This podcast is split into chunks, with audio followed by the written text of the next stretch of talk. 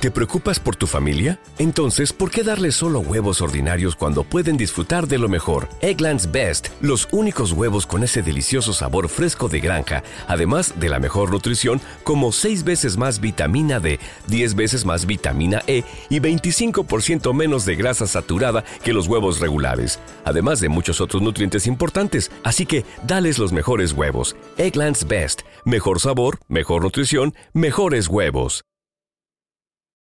Algunas escenas de este programa han sido recreadas. Varias explosiones estremecen ciudades desde Nueva York hasta Miami. Las embajadas son atacadas. Los negocios están destruidos. Los cubanos americanos mueren a tiros por asesinos. Dentro de la comunidad de cubanos exiliados, surge un grupo misterioso que se hace responsable de la violencia. Grupo terrorista conocido como Omega 7.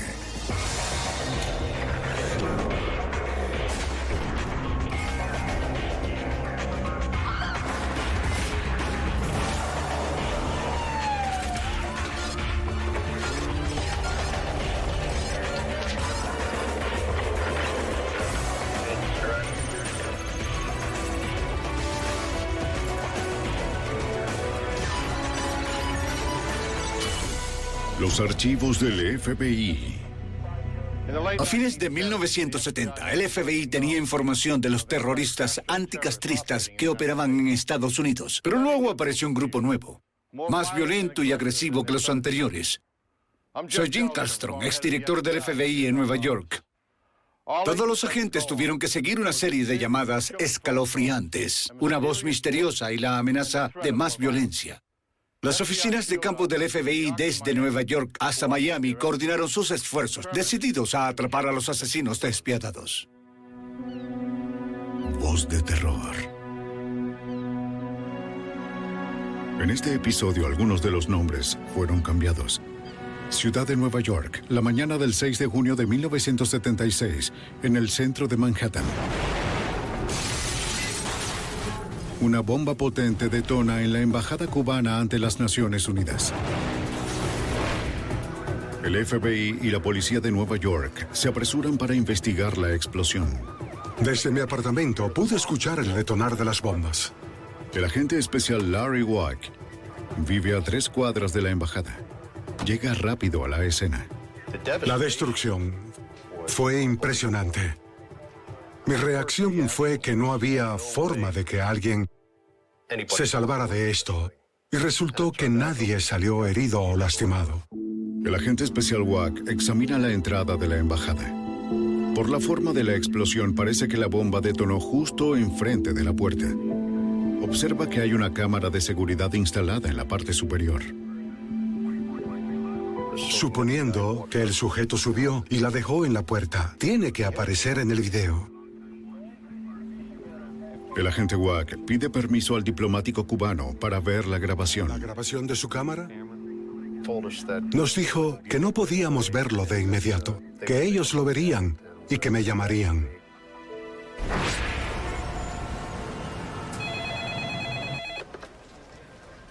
Al día siguiente, recibí una llamada de parte de un miembro del personal diplomático que dijo que no había nada en la cinta. Y le dije, está bien. Así es como quieren hacer las cosas. Parece que los funcionarios cubanos retienen la evidencia de la grabación para su propia información, incluso si esto paraliza una investigación del FBI. En un mundo perfecto, sería bueno si dijeran, aquí tienen una copia de la cinta y hagan lo que necesiten con ella. Nosotros conservaremos la original, pero eso no ocurrió. Un noticiero le proporciona al FBI una llamada telefónica grabada de un hombre que dice pertenecer a una organización anticastrista que bombardeó la embajada cubana, Omega 7. El FBI nunca ha escuchado de Omega 7. Para los cubanos que huyen del brutal régimen de Fidel Castro, el norte de Nueva Jersey se ha convertido en una zona segura. Es el hogar de casi 100.000 inmigrantes cubanos. Estamos buscando información. Los agentes del FBI conversan con las personas de la comunidad con el fin de identificar a los miembros de Omega 7. Información que permita Obtener información de la comunidad de cubanos exiliados fue una de las cosas más difíciles que hemos realizado. Esto es lo que haré. Voy a... Incluso si supieran quiénes eran los sujetos. Para ellos son héroes. Gracias. Para el FBI es otro callejón sin salida. Durante los próximos dos años, Omega 7 ataca blancos en la ciudad de Nueva York, una y otra vez. Bombardearon dos veces la embajada cubana. Otra bomba explota en el centro Lincoln, donde una orquesta cubana estaba actuando.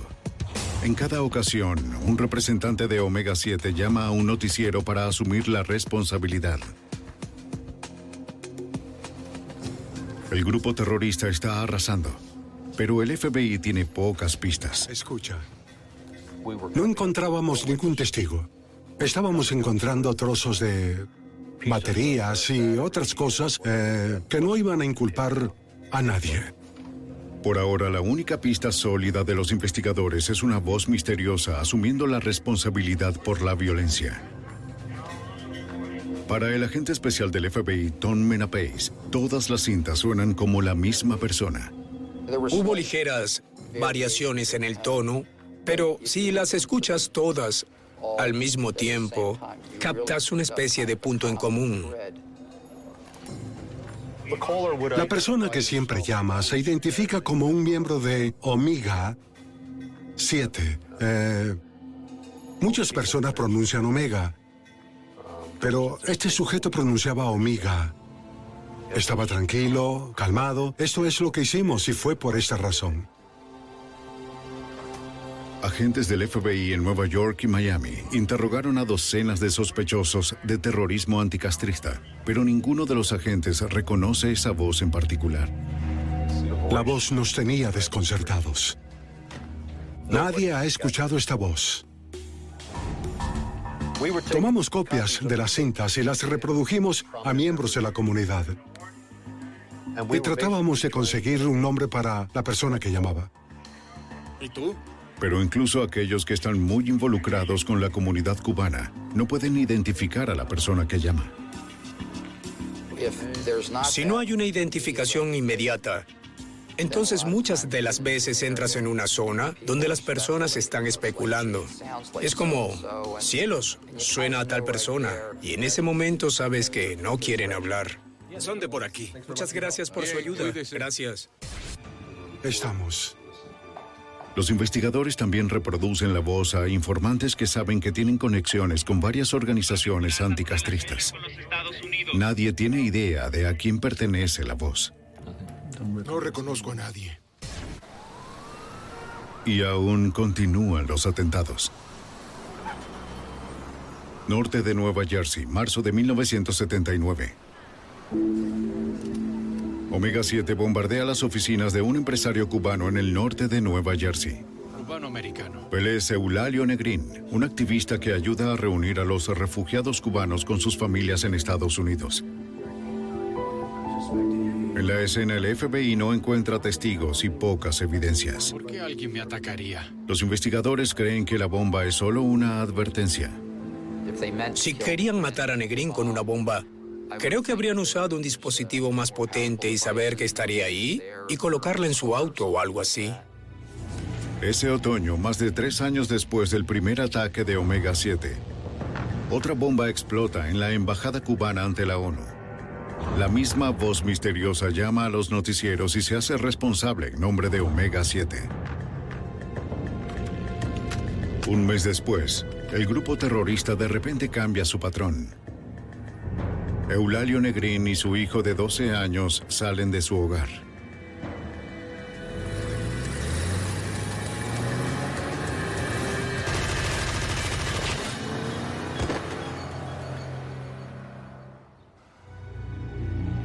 En Nueva Jersey, dos hombres enmascarados atacan al empresario por intentar liberar a presos políticos en Cuba. La víctima es Eulalio Negrín un activista cubano-americano. Los paramédicos tratan de salvar su vida, pero ha perdido mucha sangre. Al final, Negrín paga la pena máxima. De forma trágica, el hijo de 12 años de Negrín fue testigo del horrible asesinato de su padre.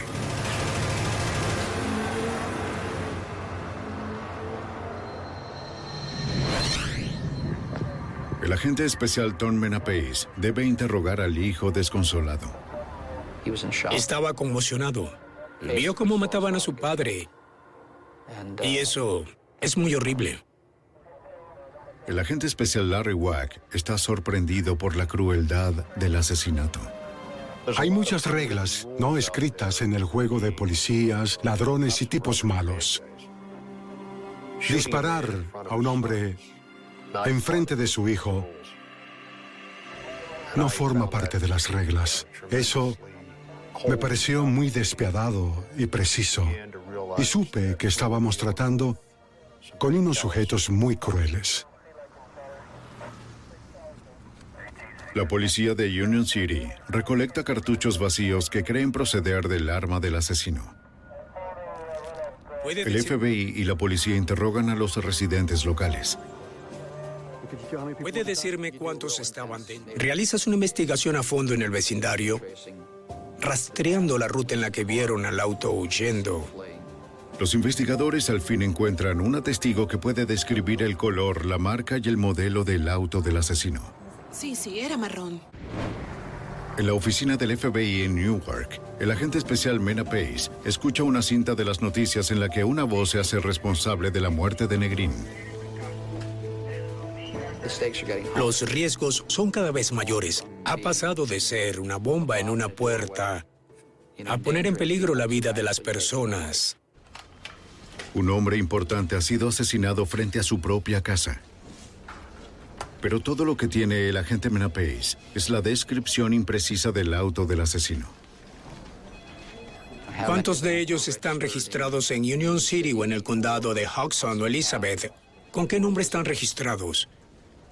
Algunos de esos registros son personas que tenemos como sospechosos en el caso. En 1979 no existía un sistema computarizado de registro de vehículos por marca y modelo. Los investigadores no encuentran el auto del asesino. En la autopsia, un forense recolecta varias balas del cuerpo del hombre asesinado. Las balas pueden ser una evidencia vital, pero solo si los investigadores pueden hallar el arma homicida. Un mes después, diciembre de 1979, la embajada cubana es bombardeada de nuevo. También atacan la embajada soviética por prestar ayuda a Cuba. La explosión hirió a un oficial de la policía de Nueva York. De nuevo, la voz misteriosa de Omega 7 se hace responsable de ambos atentados. Miami, enero de 1980. Una bomba destruye en parte una pequeña fábrica de cigarros. ¿Y cuánto? Es el tercer atentado en Miami en un año. ¿Se encuentra? Para el FBI, el patrón es conocido. Bien, El agente especial George Kisinski es un técnico de bombas de la oficina del FBI en Miami podrían ser uno de ellos. Hubo una gran cantidad de daño hecha no solo al edificio, sino también a los cigarrillos que se estaban fabricando, que son elaborados a mano. Como en Nueva York, un representante de Omega 7 llama a un noticiero para hacerse responsable de los atentados. El agente especial del FBI, Don Walser, cree que los terroristas están tratando de intimidar al dueño de la tienda, quien está a favor de mejores relaciones con Cuba. El objetivo era conseguir la atención de la comunidad cubana, pero también enviar un mensaje a las personas o empresas que habían conversado con el régimen castrista, así como enviar un mensaje a la propia isla de Cuba. En la pequeña Habana, un barrio cubano en Miami, agentes del FBI y la policía siguen buscando pistas. Tenemos buenas conexiones con los líderes cubanos, con las personas en la comunidad, así como con fuentes que cooperan con el FBI y otras fuerzas del orden porque la policía de Miami tiene informantes. Metro Dade los tiene al igual que los de Florida y la ATF también. No. A pesar de la abundancia de informantes, el FBI no tiene nada concreto. Bien, bien. Sí. Los agentes comparan las grabaciones de los atentados de Miami con las de Nueva York. Concuerdan que es la misma persona. Como en Nueva York, los investigadores reproducen la cinta para miembros de la comunidad cubana en Miami. Nadie parece reconocerla. ¿No? Manhattan, 25 de marzo de 1980. Agentes del FBI responden a un reporte de que una bomba ha sido colocada en una limusina perteneciente al embajador cubano de las Naciones Unidas. A través de entrevistas, los investigadores averiguan lo que sucedió. Cuando el chofer encendió la limusina para llevar al embajador a una cita, chocó el auto frente a él. Salió a revisar el daño y encontró una caja de zapatos envuelta en cinta adhesiva gris.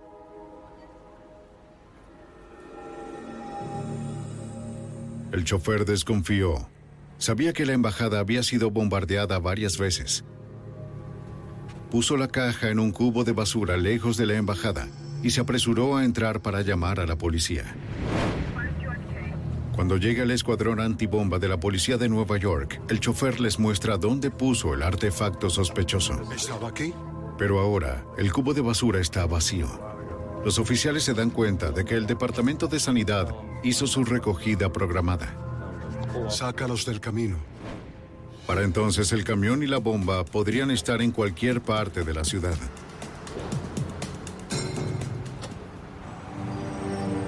En Nueva York, un chofer encuentra una posible bomba debajo de la limusina del embajador cubano de las Naciones Unidas. Coloca el artefacto sospechoso en un cubo de basura y llama al escuadrón antibombas de la policía de Nueva York. Al llegar el camión de basura de la ciudad, recoge el artefacto. El escuadrón antibombas alcanza al camión. ¿Vieron un artefacto que...? Interrogan al conductor, según el agente especial del FBI, Tom Menapace. Cuando le preguntaron por primera vez si encontró algo, un artefacto en la basura, dijo que no. Le dijeron, podría ser una bomba, y respondió, está en el asiento. El conductor había visto un radioreceptor dentro de la caja. Planeaba llevárselo a casa. Ah, buen chico, revisa. Buen chico. Vamos. Dentro de la caja hay suficiente explosivo C4 para volar un edificio. En el laboratorio, un experto en bombas del FBI examina el artefacto en busca de huellas dactilares, cabellos y fibras. No encuentra nada. Queens, Nueva York, 11 de septiembre de 1980. Omega 7 toma otra vida. La víctima es un agregado de la Embajada cubana de las Naciones Unidas. Según entiendo, fue el primer asesinato de un funcionario de la ONU en la historia de la ONU en suelo estadounidense.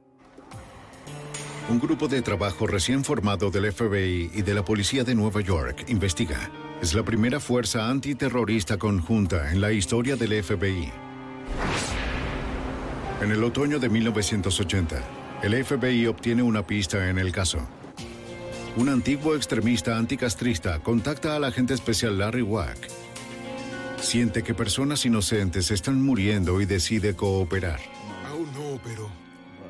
El informante no puede identificar a los miembros de Omega 7, pero ha escuchado un rumor sobre el grupo.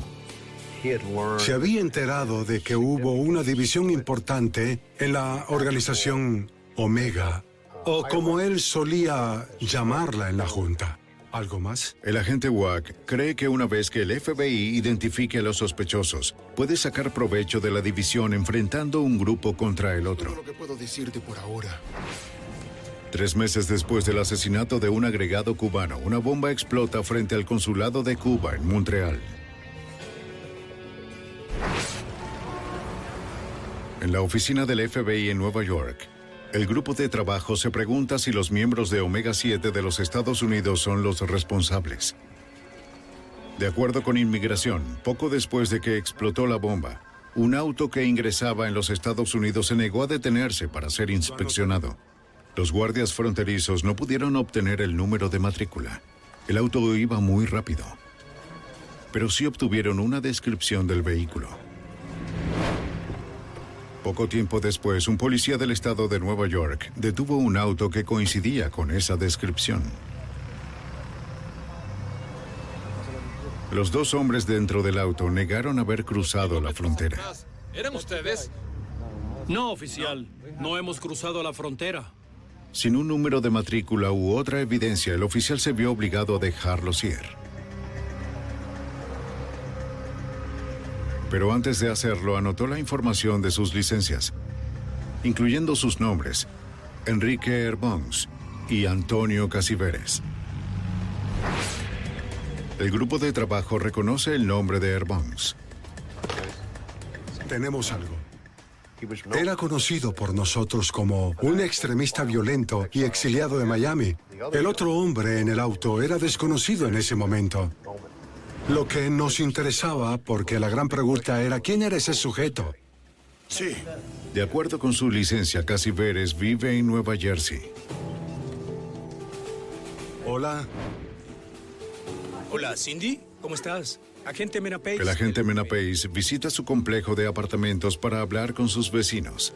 ¿Qué tanto lo conoces? Le dicen que Casiveres se mudó a Miami hace poco. Tranquilo, muy reservado, sí. ¿Reconocería su voz? Mena Pace reproduce una cinta de la voz del sospechoso. disparamos por su relación con Castro. Sí, es él. Todos los vecinos identificaron al hombre misterioso. La voz de Omega 7 como Antonio Casiveres. ¿Crees que estas personas que lo conocían como un buen sujeto se sorprendieron de que se les reprodujera estas llamadas y reconocer la voz en las cintas como alguien conocido? Es un gran avance en el caso. El grupo de trabajo obtiene de inmediato una orden para los registros telefónicos de Casiveres y comienzan a examinar a quién ha estado llamando. Es como dejar caer una piedra en el agua. Las pistas sobresalen porque ves a quién él llama y a quienes llamaron. Comenzamos a ver llamadas importantes en fechas y horas que condujeron a incidentes. Luego, el día del acontecimiento, no hay llamadas. Y al día siguiente, sí hay. De los registros telefónicos, el FBI identifica a otros tres posibles miembros de Omega 7. Examinan los registros de las tarjetas de crédito de los cuatro sospechosos. Entre los gastos se encuentran varios alquileres de autos. Los alquileres de autos fueron unas de las cosas más importantes que en verdad nos interesaron. Este sujeto Los agentes descubren que algunos de los sospechosos habían rentado autos en el aeropuerto de Newark justo antes de los atentados. Podrían haberlos usado en los crímenes. De hecho, un hombre llama la atención por haber recibido una multa al otro lado de la calle de la embajada cubana, el mismo día en que Omega 7 asesinó al agregado cubano. Su nombre es Eduardo Mazoras.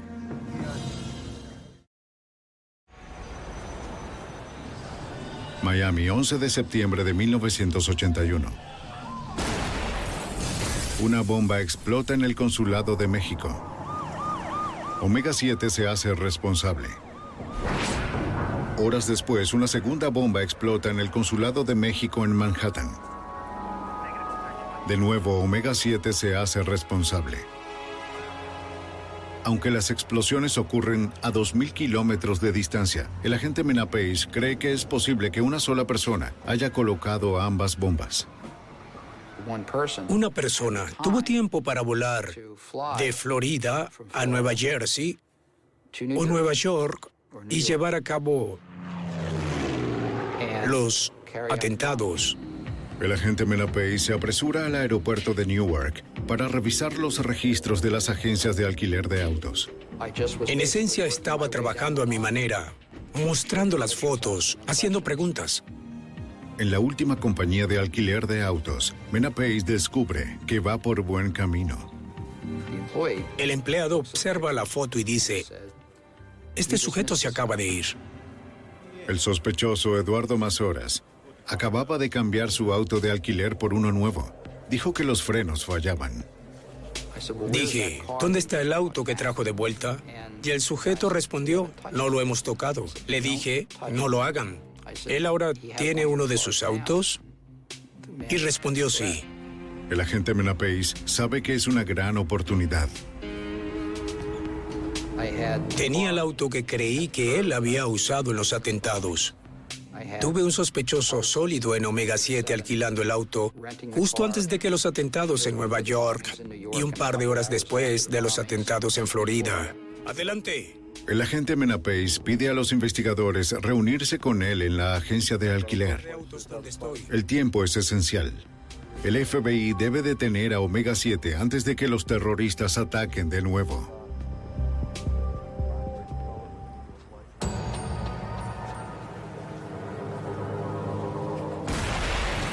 Bombas terroristas explotan en los consulados de México en Miami y en Nueva York, con pocas horas de diferencia.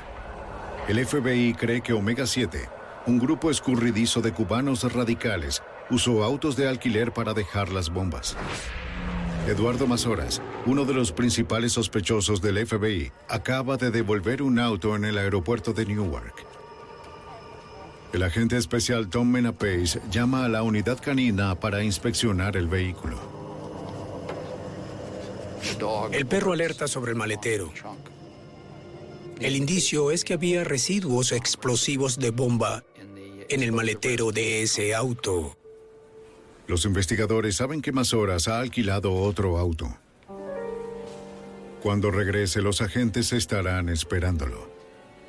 ¿Cómo está, señor? Bien. Mazoras está rodeado por agentes del FBI disfrazados de clientes y empleados de la agencia, pero con solo evidencia circunstancial deciden vigilarlo en lugar de arrestarlo.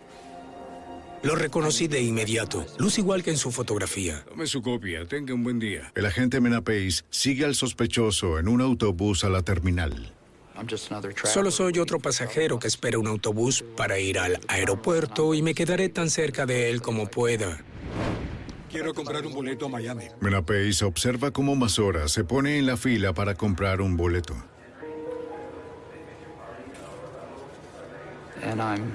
Estoy quizás a un metro de él. Estoy lo más cerca que puedo, sin perjudicar la vigilancia. ¿Y cuál es su nombre? Usa un nombre falso. Usa el nombre A Medina. M-E-D-I-N-A. Aquí tiene su boleto, señor. Y compra un boleto a Miami. Mientras el sospechoso se dirige a su puerta, el agente Mena Pace se apresura en notificar a la oficina del FBI en Miami. En Miami, agentes del FBI siguen al sospechoso desde el aeropuerto por las estrechas calles de la pequeña Habana hasta llegar a su casa. La oficina de Miami obtiene una orden para intervenir el teléfono de Mazoras. Agente especial George Kisinski. Hacemos un seguimiento las 24 horas del día y es muy costoso. Se necesitan muchas horas de trabajo y personal. Y por supuesto, tenían que ser bilingües. Durante un año, los agentes escuchan las llamadas telefónicas, pero nada que conecte más horas con Omega 7. Todo lo que hicimos fue buscar una pista, esa oportunidad, esa información que nos daría la ventaja de ir de la teoría a la realidad para dar con los criminales. En los seis años transcurridos desde el primer atentado de la embajada cubana, la organización terrorista anticastrista Omega 7 ha difundido el terror a través de más de una docena de atentados y dos asesinatos. El FBI está decidido a llevar al grupo ante la justicia. El 2 de septiembre de 1982, en el Juzgado Federal de la Ciudad de Nueva York, los fiscales citan a todos los sospechosos de Omega 7 para presentarse ante un gran jurado federal. El FBI necesita su declaración en acta antes de que se agote el plazo de prescripción, pero tienen otra intención. Al saber que Omega 7 se ha dividido en dos grupos rivales, el FBI elabora un plan diseñado para enfrentar a uno contra el otro. ¿Qué sucede? Te han ayudado. Los agentes consiguen que los dos grupos estén en la corte el mismo día. Observan cómo ambos grupos se reúnen en el pasillo. Me resultó evidente en el tribunal, cuando todos estábamos en el mismo pasillo, que de verdad había mucha tensión entre él y ellos. Había mucho odio. Los agentes querían que cada grupo se preocupara de que el otro pudiera estar cooperando en su contra. Podría ser que algunos de ellos hicieran un trato. Sin duda sabían lo que habían hecho y sabían quiénes eran los miembros del grupo. Y el hecho de que todos estuvieran ahí, y nosotros también, les indicaba de una forma sutil que este era el fin. Los teníamos a todos acorralados. La mayoría de los sospechosos ejercen sus derechos de la quinta enmienda y se niegan a testificar. Solo Eduardo Mazora sube al estrado. Lo niega todo.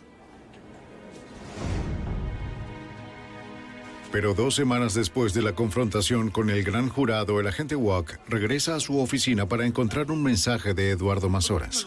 El agente Wack lo llama de inmediato. Entonces él me dijo, quiero hablar contigo. Pues no voy a rechazar esa oferta. Así que le respondí, ¿cuándo quieres que nos reunamos? Y dijo, voy a llegar dentro de un par de días. Te voy a llamar y luego concertaremos una cita. Bien, esperaré tu llamada. Días después, el agente Wack y un detective de la policía de Nueva York se reúnen con Eduardo Mazoras en un hotel de Newark. Dicen que tienes información. Estaba muy bien vestido y uno creía que estaba hablando con un empresario de la ciudad de Nueva York acerca de un trato que en verdad no es tan importante, al menos no para él. Eduardo Mazoras les dice que ha venido a negociar con el FBI en nombre del líder de Omega 7, Omar. Omar está un poco preocupado de que el FBI se está acercando, no solo en Nueva York, sino en Miami, Newark y todos los que participan en esto. Mazoras menciona que está dispuesto a contarles todo sobre los crímenes cometidos por el otro grupo, pero solo si el FBI promete dejar en paz al grupo de Omar. El agente Wack pide conocer a Omar en persona. Mazoras le dice que es imposible, pero acepta volver a reunirse al día siguiente.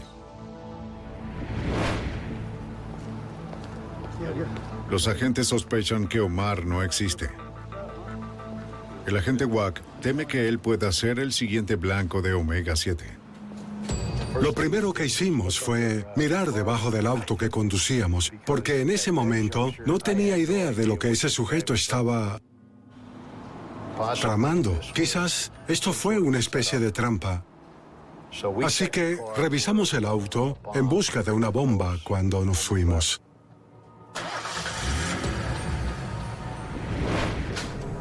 Buen día. Al día siguiente, los investigadores se reúnen por segunda vez con Eduardo Mazoras. Toma asiento. Confrontan al sospechoso sobre la existencia de Omar. Tú eres Omar y estás aquí para negociar. Y él dice, tienes razón, no existe Omar. Tú eres Omar. He estado al mando más de una vez. Tiene derecho a permanecer en silencio. Todo lo que diga puede y será usado en su contra. Los investigadores le leen sus derechos. Tiene derecho a hablar con un abogado y tenerlo presente con usted. No hace falta. Mazoras habla de las actividades criminales de su grupo rival. Comenzó identificando los nombres de las personas que colocaron las bombas. Al principio tuvo problemas recordando quién hizo qué, dado todo lo que habían hecho. El otro grupo. Mazoras revela que el grupo rival tiene más de un cuarto de tonelada de explosivos escondidos para futuros ataques. Les dice a los investigadores que está dispuesto a regresar a Miami para ayudarlos a encontrar los explosivos. Diría que, por un favor, Quería, en definitivo, poner fuera del negocio al otro grupo y esperaba que en su propia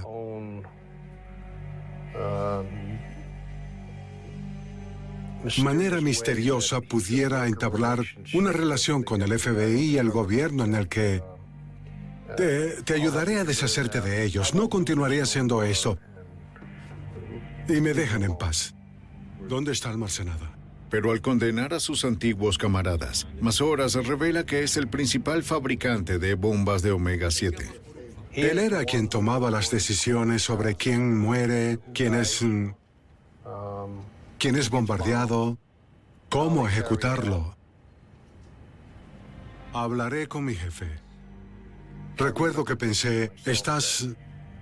estás muy involucrado. Ni siquiera sé si será posible hacer un trato. Ahora el FBI se enfrenta a un gran dilema. Mazoras es un terrorista confeso. Pueden arrestarlo o llevárselo a Miami para encontrar los explosivos. La decisión sube hasta los altos mandos del FBI y el Departamento de Justicia. Llegué a comunicarme con el director del FBI para saber si haríamos el viaje a Miami.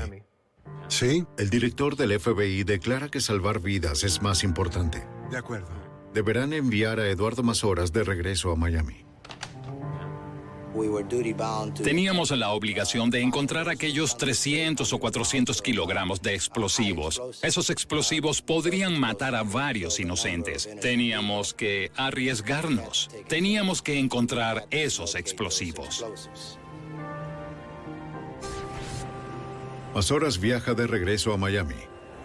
Sus contactos del FBI viajan en un vuelo separado, temiendo que su presencia pueda poner en peligro la cubierta de Mazoras.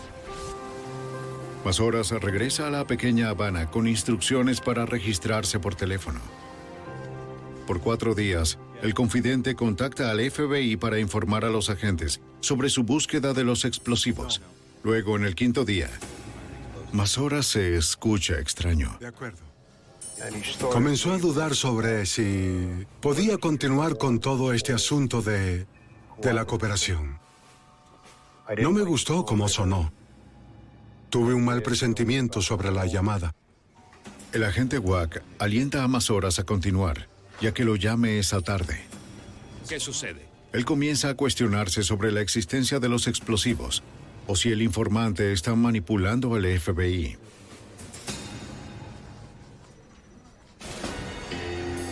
El grupo de trabajo del FBI y la policía de Nueva York se encuentran en una situación difícil. Han liberado a un informante, el terrorista confeso Eduardo Mazoras, quien afirma poder guiarlos a una gran cantidad de explosivos. Pero ahora los agentes comienzan a dudar de sus intenciones. El informante está actuando de forma extraña. El agente especial Larry Wack espera con ansias la llamada del informante. ¿Hola? Dijo, sí, hola. Lo lamento, pero no voy a regresar. Y dijo, me tengo que ir. Y se escuchó cómo colgó la llamada. Para el grupo de trabajo es el peor de los escenarios. Ahora el agente especial George Kisinski de la oficina de campo de Miami tiene un terrorista suelto en su ciudad. Estábamos devastados y tuvimos que reorganizarnos y decir, ¿está bien? Ahora tenemos que encontrarlo. Con órdenes federales, el FBI encuentra y arresta a los colegas de Mazoras. Contra la pared, manos en la cabeza, baje la mano Entre ellos se encuentra Antonio Casiveres, sospechoso de bombardear la embajada cubana en la ciudad de Nueva York. A permanecer en silencio. Todo lo que diga puede y será usado en su contra. Agentes del FBI buscan a Mazoras en comunidades cubanas en Miami y en todo Estados Unidos. Agente especial del FBI Tom Walser Estaba suelto como un prófugo de la justicia. Fue identificado, pero seguía al mando del grupo. Dos semanas después, el agente especial Larry Wack recibe una llamada inesperada. FBI. Es más horas. Estaba sorprendido. No me esperaba en absoluto esta llamada. Y comienza a disculparse por haberse ido. Creo que se sintió muy mal por abandonarnos y cuando dijo que lo sentía, en verdad le creí. ¿De acuerdo? Pero también estaba llamando porque quería averiguar qué íbamos a hacer con aquellos sujetos que cometieron los asesinatos, entre tantas cosas. ¿Y en qué posición lo dejaba? Reunámonos, me dijo. El agente Wack elabora un plan para atrapar al fugitivo. Por favor. Le dice a más horas que lo llame a su casa.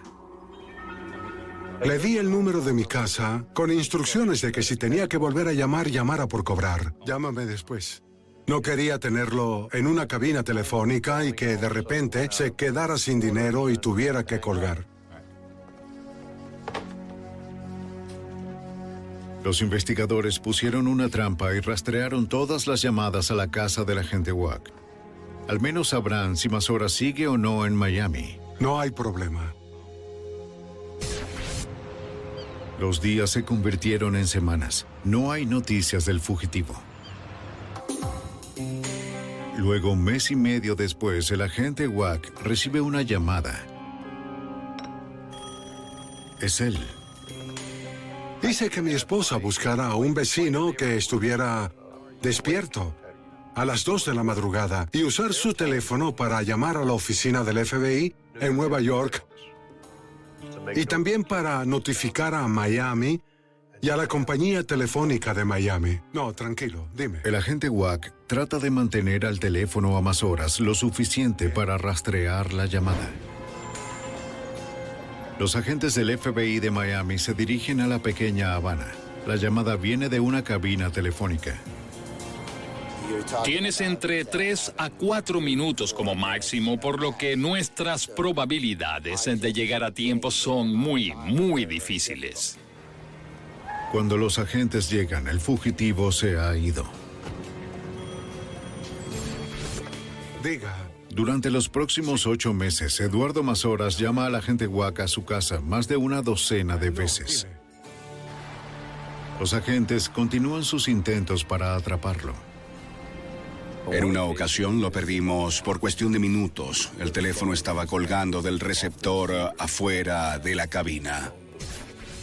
Los agentes se sienten frustrados, pero siguen siendo persistentes. Ellos ubican en el mapa cada cabina telefónica que usa más horas. Surge un patrón. Cada llamada proviene de la pequeña Habana. Nos sentimos muy seguros de que estaba viviendo o trabajando en esa zona. Se encuentra en esta zona. Los investigadores deciden no mostrar la foto del fugitivo alrededor de la pequeña Habana. Temen que huya a otra ciudad o a otro país. Lo último que queríamos que alguien hiciera era que le dijeran que nos estábamos concentrando en esa zona. Era lo último que queríamos que sucediera. Porque no queríamos que se fuera. Si se iba, estaríamos en un gran problema. Los agentes contactaron a sus informantes más confiables en la zona, pero nadie ha visto a Eduardo Mazoras. Sospechan que el terrorista se ha escondido. ¿Casi veres? Luego, el 12 de enero de 1983, estallan bombas en dos negocios cubanos en Miami. Se encuentra una tercera sin explotar. Omar, alias Eduardo Mazoras, se hace responsable de los ataques. Era bastante malo que estuviera huyendo. Ahora está bombardeando de nuevo y nuestra reacción fue, si este sujeto mata a alguien, nunca nos los perdonaríamos. Larry Wack. A la siguiente noche, el agente Wack recibe una llamada. Es más horas. Lo primero que dije fue, ¿hiciste eso anoche? Y respondió, sí, solo quería hacerles saber a ustedes y al otro grupo que aún seguía aquí y que mantengo al enemigo a, a raya, refiriéndose a Castro. Bien. Wack intenta mantener a más horas al teléfono el mayor tiempo posible. Le preocupa lo que escucha. Me di cuenta de que le encantaba hacerlo y eso me preocupó mucho, porque lo disfrutaría más a medida que pasaran los días sin atraparlo. El FBI necesita un mejor plan para atrapar a más horas, antes de que asesine a más personas inocentes. En Miami, un bombardero escurridizo, Eduardo Mazoras, está prófugo. Luego de hacer varias llamadas telefónicas, el terrorista evita los intentos del FBI por atraparlo. Los agentes deben encontrar una manera de acelerar su tiempo de reacción. En la ciudad de Nueva York, el 20 de julio de 1983, obtienen esa oportunidad. El agente especial del FBI, Larry Wack, recibe una llamada en la madrugada. Larry Wack. Es más horas. Eddie. La esposa del agente Wack notifica al FBI que ponga en marcha el rastreo. Los agentes del FBI en Miami se dirigen a la pequeña Habana, esperando obtener la ubicación exacta de la persona que llama. Pues creo que si aún está dispuesto, es posible que... El agente Wack trata de mantener al teléfono al fugitivo el mayor tiempo posible. Me preguntaba, ¿dónde está todo el mundo? ¿Dónde están todos? ¿Por qué no lo han atrapado todavía? Se me acaban los temas de conversación. Bien. De acuerdo. Más horas cuelga. Adiós. El FBI lo perdió. Momentos después, un agente llega al teléfono público. Más horas se ha ido. El agente observa que un hombre parecido a Mazoras entra a un apartamento a una cuadra de distancia. Agente especial del FBI Tom Walser. Estábamos emocionados pero vigilantes. Y según eh, la ubicación eh, en la que vio entrar a este individuo, teníamos esperanzas. El FBI vigila el apartamento toda la noche, pero nadie sale. Al día siguiente, los agentes tocan la puerta de la arrendadora. Le muestran una foto del fugitivo y le preguntan si vive ahí. ¿Ha visto a este? Observó la foto y dijo, sí es él. ¿Vive en la casa de ahí? Ya veo. Podría ir... eh, En vez de causar una confrontación violenta, los agentes le piden a la arrendadora que llame a su inquilino afuera. Tocó la puerta y en español le pidió que saliera. FBI, afuera, afuera. Tráelo. De acuerdo, de acuerdo. Estaba impresionado cuando nos vio. Un grupo de agentes armados. Estaba muy sorprendido y fue puesto bajo arresto. ¡Vengan a la cocina! Dentro del apartamento, los agentes encuentran las herramientas letales del terrorista.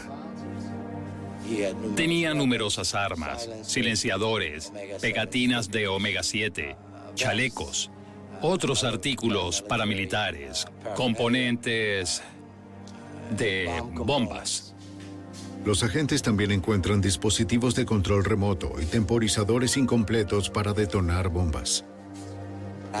Creo que se estaba preparando para realizar otro ataque terrorista, porque los temporizadores aún no estaban armados. Nos sentimos muy complacidos de haber podido detenerlo antes de que alguien saliera herido. Un jurado federal condena a Eduardo Mazoras por los atentados, conspiración y el asesinato del agregado de la embajada cubana. Es condenado a cadena perpetua. Otros miembros de Omega 7, ya en prisión, se declaran culpables de conspirar para asesinar a un funcionario extranjero y conspirar para bombardear la propiedad de un gobierno extranjero. Son condenados a 10 años de prisión.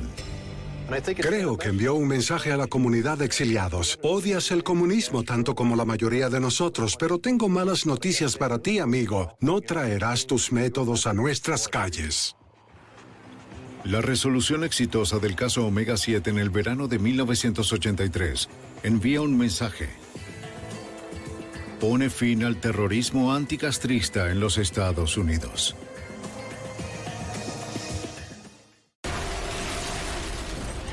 Una serie de explosiones desgarra la ciudad de Nueva York. El FBI y la policía revisan desesperados los escombros en la búsqueda de alguna evidencia que los conduzca a los terroristas despiadados. Pero los asesinos fueron cuidadosos al cubrir sus huellas. A medida que los atentados escalan, el FBI se suma a una carrera letal para detener a este grupo con una causa peligrosa.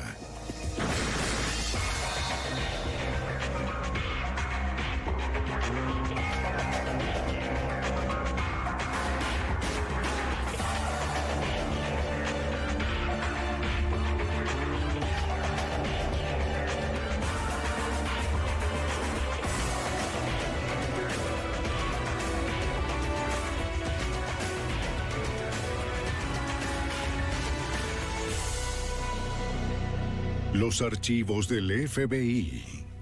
A finales de los 70 y principios de los 80, un movimiento legítimo de independencia puertorriqueña se afianza en los Estados Unidos. Pero un grupo terrorista conocido como FALN era el sospechoso de realizar una serie de atentados en las principales ciudades. Soy Jim Castron, exdirector del FBI en Nueva York. Los terroristas eran inteligentes, organizados, letales e hicieron lo posible para ocultar sus identidades. Los agentes estaban decididos a atraparlos antes de que volvieran a atacar de nuevo. Causa peligrosa. Ciudad de Nueva York, 26 de octubre de 1974. Justo antes de la medianoche, Cinco explosiones sacuden a Manhattan.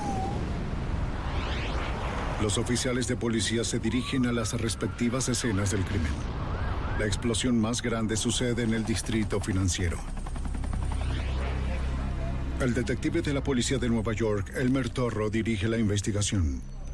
Con solo mirar la devastación, Torro sabe que tendrán suerte si encuentran alguna evidencia útil. Al parecer los terroristas usaron dinamita. El problema con los bombardeos es que casi toda la evidencia desaparece de la escena. Desaparece porque ¿cómo se puede rastrear la dinamita? No tenemos la posibilidad de rastrearla. A lo mejor encuentras una que otra huella dactilar y si acaso algún testigo. La policía interroga a los posibles testigos de la zona, pero nadie vio al terrorista. El patrón de los escombros indica que la bomba había sido colocada debajo de un auto. La colocaron debajo del bloque del motor. Levantó el auto y el motor voló por el aire. Los pedazos llegaron hasta el sexto piso. Fue un atentado muy impresionante. Nos dimos cuenta de inmediato de que teníamos un gran problema en nuestras manos. La única pista sólida encontrada en la escena del crimen fueron los restos de lo que parecía ser el asa de un maletín de cuero. Mientras la policía procesaba la escena, recibieron una llamada de la Associated Press. Uno de los supuestos terroristas había llamado a la agencia de noticias para decirles que revisaran una cabina telefónica situada cerca del siniestro. Enviaron a un patrullero al sitio y allí, debajo del teléfono, encuentran una carta. El patrullero la lleva a la estación de policía para buscar posibles pistas. La carta provenía de un grupo que se hacía llamar las FALN, que en español son las iniciales de las Fuerzas Armadas de Liberación Nacional de Puerto Rico. Un grupo marginal con un número limitado de seguidores. Las FALN ni siquiera son conocidas en Puerto Rico. Las conocen solo los radicales, aquellos que pelean por la independencia, pero en general un puertorriqueño promedio te dirá que no las conoce. La colonia de Puerto Rico ha formado parte de Estados Unidos de forma voluntaria. Durante unas elecciones llevadas a cabo, más del 90% de los puertorriqueños votó por formar parte de Estados Unidos, mientras que menos de 5% votó por la independencia. Ahora ese 5% se había vuelto peligroso. En la carta, las FALN exigían que Estados Unidos abandonara Puerto Rico o más bombas estallarían. No eran sujetos que creyeran en el sistema electoral. Su objetivo era el de ser violentos y a través del miedo lograr que la gente los apoyara. Lo que comenzó con la investigación sobre el estallido de una bomba era ahora un ataque terrorista. Y combatir el terrorismo es el trabajo del FBI. La policía de Nueva York se dirige a sus oficinas, donde el detective Torro informa al agente especial del FBI, Don Wofford, sobre la evidencia encontrada en los sitios de los atentados. La evidencia revelaba que se trataba de un explosivo de dinamita de alto poder con algún tipo de detonador que era lo único que haría explotar los cartuchos. Había un montón de escombros que indicaban que se había usado un reloj como dispositivo de sincronización, además de varios restos de baterías utilizadas para completar el circuito. Los escombros indicaban que el artefacto estaba en una especie de bolso, pues encontraron piezas de asa. No era mucho para seguir, pero era todo lo que tenían los investigadores para poder continuar. Intentaron encontrar al fabricante del asa. Tal vez así podrían determinar quién había comprado el maletín. Esto es de las... En ese momento dirigen su atención a un comunicado que exigía que Estados Unidos abandonara Puerto Rico y que liberara a cinco terroristas puertorriqueños de una prisión federal. Los terroristas estaban tras las rejas desde 1950. Décadas atrás, el primero de noviembre de 1950, dos sujetos puertorriqueños armados trataron de asesinar al presidente Harry Truman y fallaron. Dos policías de Washington, D.C. resultaron heridos de gravedad en el atentado, donde también murieron un policía y uno de los terroristas. El criminal que sobrevivió fue sentenciado a cadena perpetua. Tres años después, cuatro puertorriqueños a favor de la independencia también fueron encarcelados por abrir fuego en la Cámara de Representantes. Por tal motivo, el detective Torro y el agente Wofford suponían que los amigos o la familia de estos cinco terroristas podían estar detrás del nuevo grupo. Tenía la esperanza de que, al trabajar en los antecedentes y el estado actual de esos cinco presos políticos, podía obtener alguna pista. Así que fuimos tras cada uno de ellos. Revisamos sus listas de correo al igual que las personas que los visitaban. Al mismo tiempo, la policía de Nueva York y el FBI le seguían la pista a cualquier activista puertorriqueño que tuviera un historial de fomentar la violencia. Un mes después del atentado, la policía de Nueva York recibe una llamada relacionada con un cuerpo abandonado en un edificio del Harlem hispano. En su primer día de trabajo, el oficial de policía novato de Nueva York, Ángel Poggi, se dirige al sitio para investigar. El oficial Poggi, de ascendencia puertorriqueña, estaba orgulloso de haber ingresado a una de las mejores policías, la de la ciudad de Nueva York. Colocaron una trampa explosiva en la puerta que lo hizo volar hasta la calle, acabando así con su carrera. Aunque el oficial Poggi sobrevivió a la explosión, perdió la vista de su ojo derecho. Y cuando la policía revisó a fondo el edificio no encontró ningún cuerpo. La llamada telefónica había sido una mentira para atraer a la policía hacia una trampa mortal. El escuadrón antiexplosivos recupera algunos restos de la explosión. Además del asa de otro bolso, determinan que esta bomba era de dinamita al igual que la anterior. A partir del patrón que dejó la explosión, sospechan que lo más probable era que la hubieran colgado en la parte de atrás de la puerta, tal vez dentro de un bolso. A través de otra llamada telefónica, la policía recibe un comunicado de las FALN, donde se atribuyen orgullosas el crédito del atentado del oficial Poggi. Para la policía de Nueva York, esta investigación se había vuelto un asunto personal. Estaban luchando por la independencia de Puerto Rico y el primer policía mutilado resultó ser puertorriqueño, un joven de Puerto Rico. Cuando irrumpen en tu casa reaccionas de forma diferente. Sabíamos que teníamos una guerra entre manos. El comunicado señala que el atentado es una venganza por la muerte de un oscuro poeta de Puerto Rico, Martín Tito Pérez. Si te refieres al nombre de Martín Tito Pérez en el Harlem hispano, lo más probable es que mucha gente supiera quién era, pero en el resto de Manhattan de seguro que nadie sabría quién es excepto el mismo terrorista. Por eso supimos que había una conexión con el Harlem hispano. Dos días antes, la policía había fotografiado a un sujeto puertorriqueño en el Harlem hispano, que entregaba algunos panfletos donde acusaba a la policía de haber asesinado a Martín Pérez en prisión. Aunque la versión oficial de la muerte de Pérez fue suicidio, el activista instaba a una venganza violenta contra la policía. Su nombre era William Morales. ¡Lo asesinaron! William Morales era un activista del Harlem hispano, uno de esos sujetos que luchaban por la independencia y que estaba presente en cada protesta o lo que fuera. Era un personaje activo dentro del movimiento independentista de Puerto Rico. de Nueva York! ¡Al poeta! ¡Lo mataron! Aunque Morales parecía sospechoso, la policía no tenía suficiente evidencia como para interrogarlo. ¡Mataron al tío Pérez! La búsqueda de cualquier persona que supiera algo sobre el atentado que incapacitó al oficial Poggi continuaba. Pero no encontraron nada. Mientras la investigación se estancaba, las FALN apuntaban a una taberna histórica en el corazón del distrito financiero de Nueva York. No podemos esperar cinco minutos. Los terroristas subían las apuestas por su causa letal.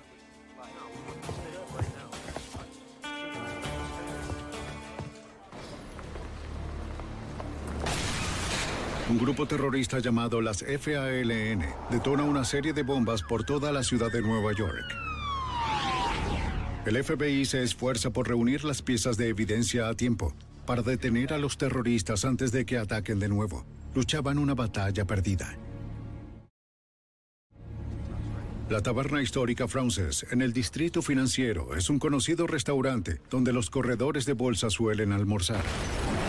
El 24 de enero una bomba estalla durante la hora pico del almuerzo.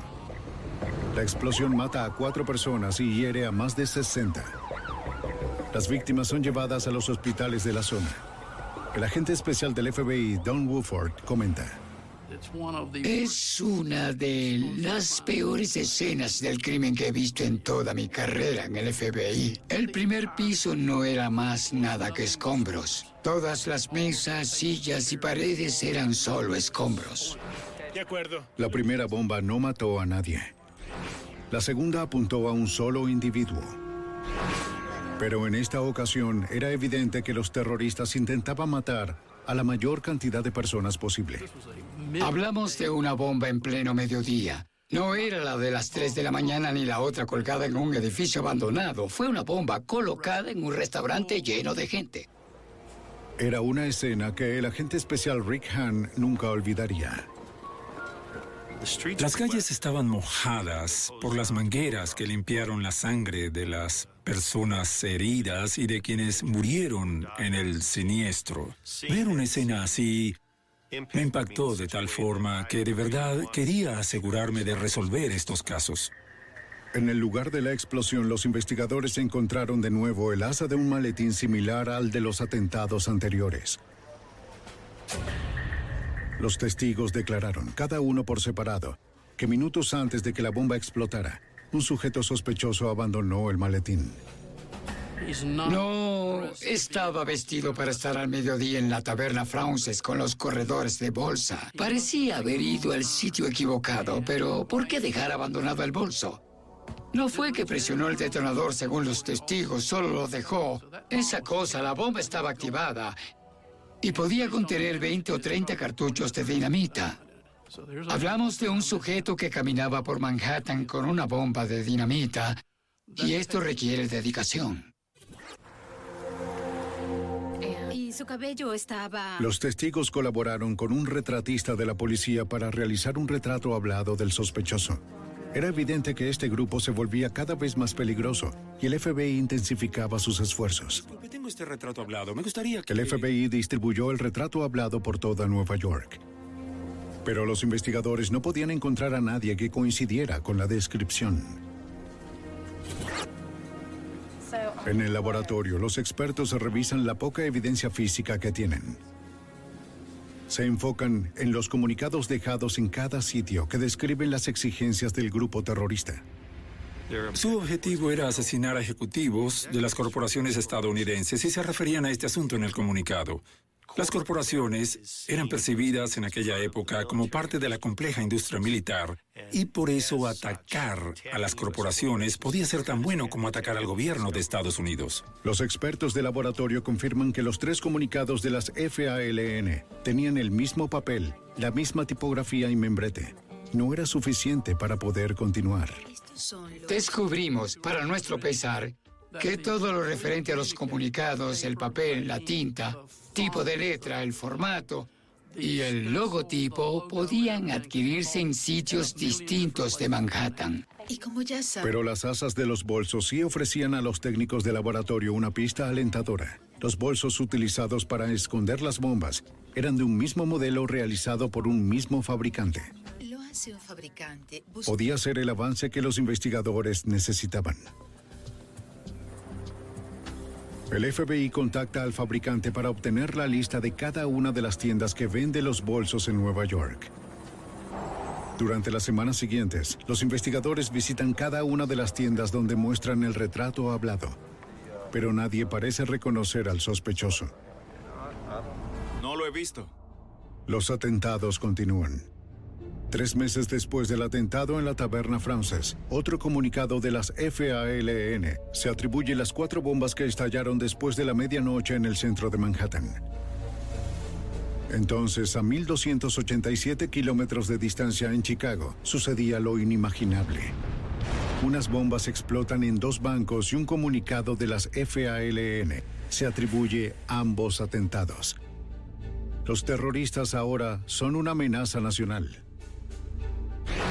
En la oficina del FBI de Nueva York, los investigadores comparan los comunicados de Chicago con los comunicados anteriores de las FALN. Distribúyelos. Al recibir el comunicado, supimos de inmediato por el membrete que era similar al de los anteriores. De hecho, se trataba de la FALN. Pueden ver que Esto ofrecía a los investigadores un nuevo ángulo del caso. Había una nueva teoría que surgió de todo esto, y es que no podíamos encontrarlos en Nueva York porque de hecho se trataba de un grupo con sede en Chicago. El FBI contacta al agente especial William Dyson de la oficina de campo de Chicago. Esta era la primera vez que Chicago se vinculaba con un grupo llamado las FALN. Nueva York tiene una gran población puertorriqueña y por eso pensábamos que los ataques sucederían en esa ciudad. Ahora Chicago aparecía en la escena. Contactamos a Nueva York para preguntarles, ¿tienen alguna evidencia o pista? ¿Para dónde vamos?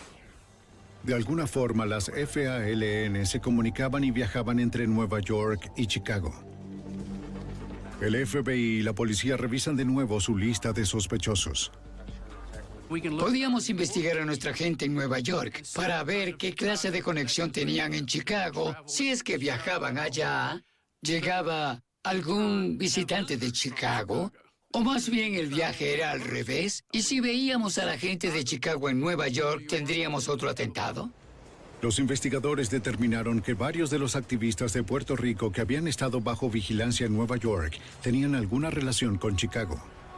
Teníamos a toda la gente que nos interesaba bajo vigilancia las 24 horas. Y con eso quiero decir que íbamos tras ellos a donde fueran. Pasábamos semanas y semanas en la calle, pero no pudimos llegar al siguiente nivel. La vigilancia no estaba funcionando y el terror continuaba. Nueve meses después del atentado a la taberna Frances, otras bombas estallan en Nueva York. Pero en esta ocasión también explotan en los centros financieros de Chicago y Washington, D.C. De nuevo, las FALN se atribuyen los atentados. Luego del ataque, las fuerzas del orden de Chicago y los guardias de seguridad corporativa responden con una búsqueda a fondo en los predios de los edificios afectados. Afuera de la sede corporativa de una compañía petrolera, los guardias encuentran un ramo de flores sospechoso vinculado a las FALN. Descubren 14 rosas de gran calidad como las que regalas el Día de la Madre o algo por el estilo. Dentro de estas rosas había una bomba. Un policía experto en bombas la desactiva.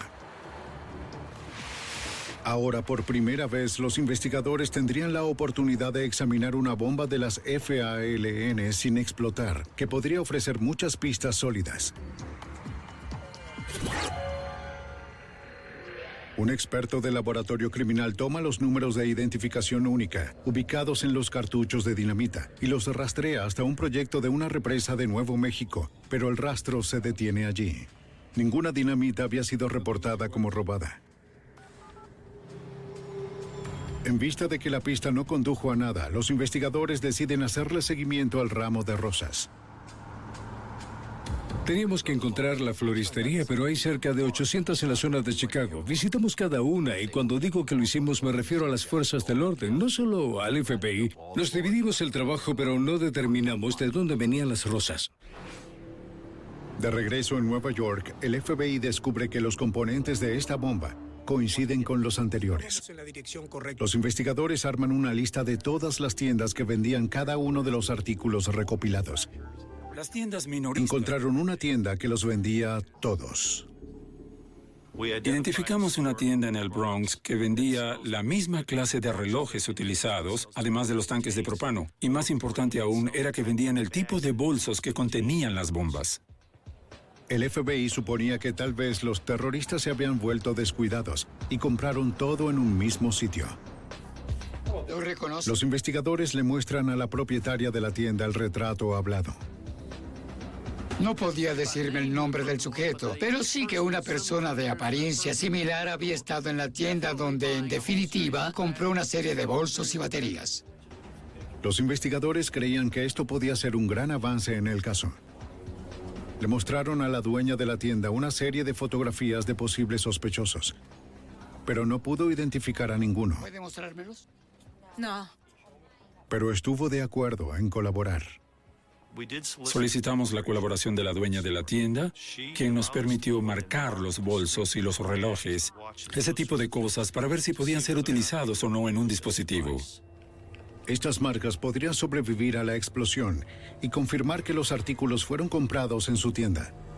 Los investigadores también establecieron una vigilancia de 24 horas. Y así, cuando alguien comprara un bolso, lo seguiríamos para identificarlo y haríamos coincidir el retrato hablado con el comprador del bolso. Ahora los agentes tendrían que esperar para ver si los terroristas caían en la trampa.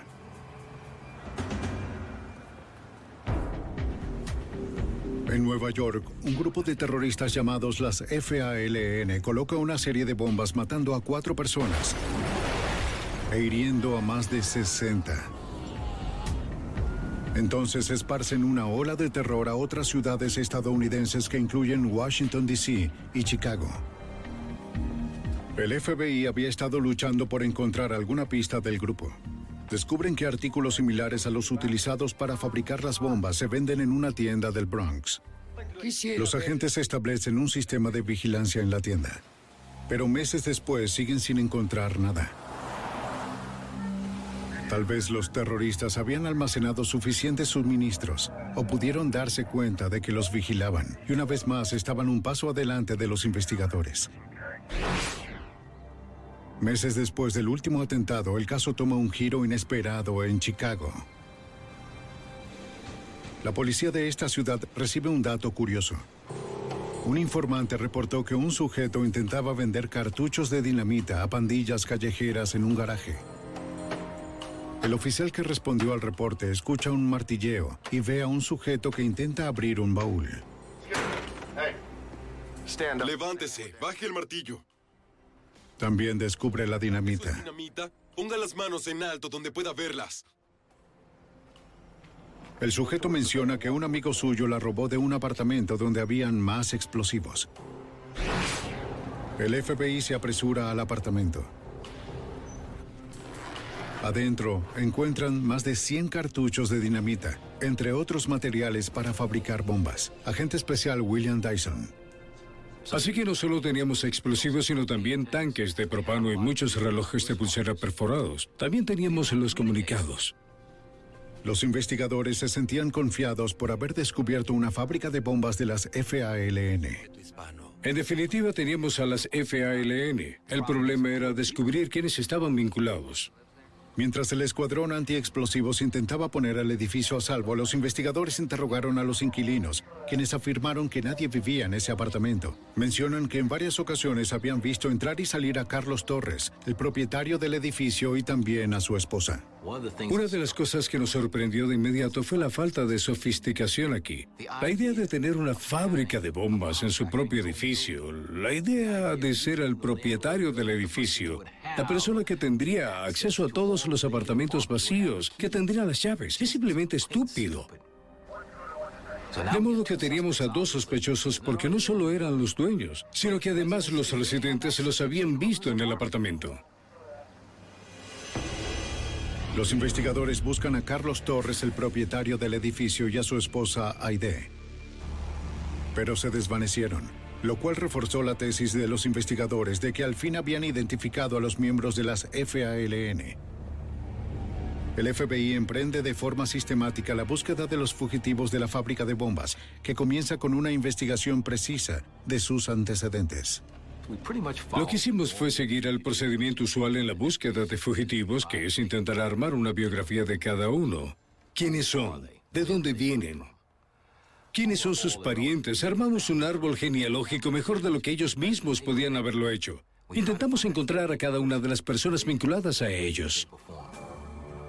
Los agentes interrogan y vigilan a todos sus familiares y amigos. Pero los fugitivos han desaparecido sin dejar rastro. Al mismo tiempo, el FBI dirige su atención hacia un documento en particular encontrado en la fábrica de bombas. Al parecer, todos los sospechosos de las FALN de Chicago pertenecían al mismo comité de una iglesia latina. El FBI de Chicago notifica a Nueva York. Hemos estado revisando esto muy Agente del FBI, Rick Hahn. Las FALN. Teníamos la sospecha de que las FALN aprovechaban esta organización caritativa para sus propios fines, ya fuera para viajes o financiamiento. Fue mucho antes de... El agente especial del FBI, Don Woodford, revisa los registros que revelan que los sospechosos de Chicago usaron boletos pagados por la iglesia para viajar a Nueva York antes de los atentados. Había muchos viajes de ida y vuelta, financiados por la organización que supuestamente eran préstamos o subvenciones para emprender actividades en el vecindario de tipo comunitario, tales como Biblias y libros de cánticos en español en una iglesia de la comunidad hispana, ese tipo de cosas. Los investigadores también descubren que el comité de la iglesia incluía un rostro conocido, el de William Morales, el radical pro violencia de Nueva York. Emprenden una vigilancia a fondo de Morales y de todos los miembros del comité de la iglesia, pero los investigadores no hallaron nada sospechoso, de modo que no contaban con una causa probable sólida para solicitar la intervención de los teléfonos o una orden de registro. Estábamos presionados. Muchas personas preguntaban qué están haciendo. Estos sujetos vuelan edificios y ustedes qué hacen. Seis meses después, en el edificio de la compañía petrolera móvil, cerca de la estación Grand Central, una bomba mata a un empleado y hiere a ocho en una de sus oficinas. Ella entró y colgó el paraguas. en El FBI y la policía de Nueva York llegan para interrogar a los testigos. ¿Que haya pasado por alto? No. Una mujer a cargo de los formularios de solicitud de trabajo afirma que vio a la terrorista. Dijo, yo sé que fue ella quien puso la bomba, porque la vi, porque hablamos. Agregó que no podía creer que una joven fuera capaz de hacer algo así, de poner una bomba para que alguien volara en pedazos. Pero la vi, fue ella. Era solo una niña. La testigo dijo haberla visto con un paraguas cerrado que parecía inusualmente pesado. Sabía que cuando colgara el artefacto y se fuera, alguien resultaría herido. En aquella silla de ella. La sospechosa tomó un formulario de solicitud de trabajo. Escribió con prisa un nombre y una dirección. La bomba hacía tic-tac justo al lado y por eso quería irse rápido. Creo que me la llevaré. La sospechosa intentó salir, pero la encargada no permitió que se llevara el formulario consigo. Minutos después, la bomba estalló y decapitó al sujeto que se encontraba cerca, quien recibió toda la fuerza de la explosión. Nadie más murió. Sé que podría reconocerla porque la vi y hablé Los investigadores se llevan la solicitud con la esperanza de que la sospechosa hubiera dejado alguna huella digital. Si la encontraban, sería la primera evidencia sólida para identificar a los terroristas.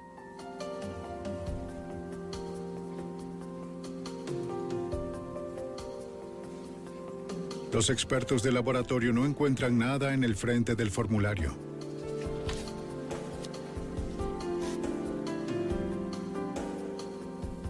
Pero en el reverso descubren lo que estaban buscando. Una sola huella dactilar.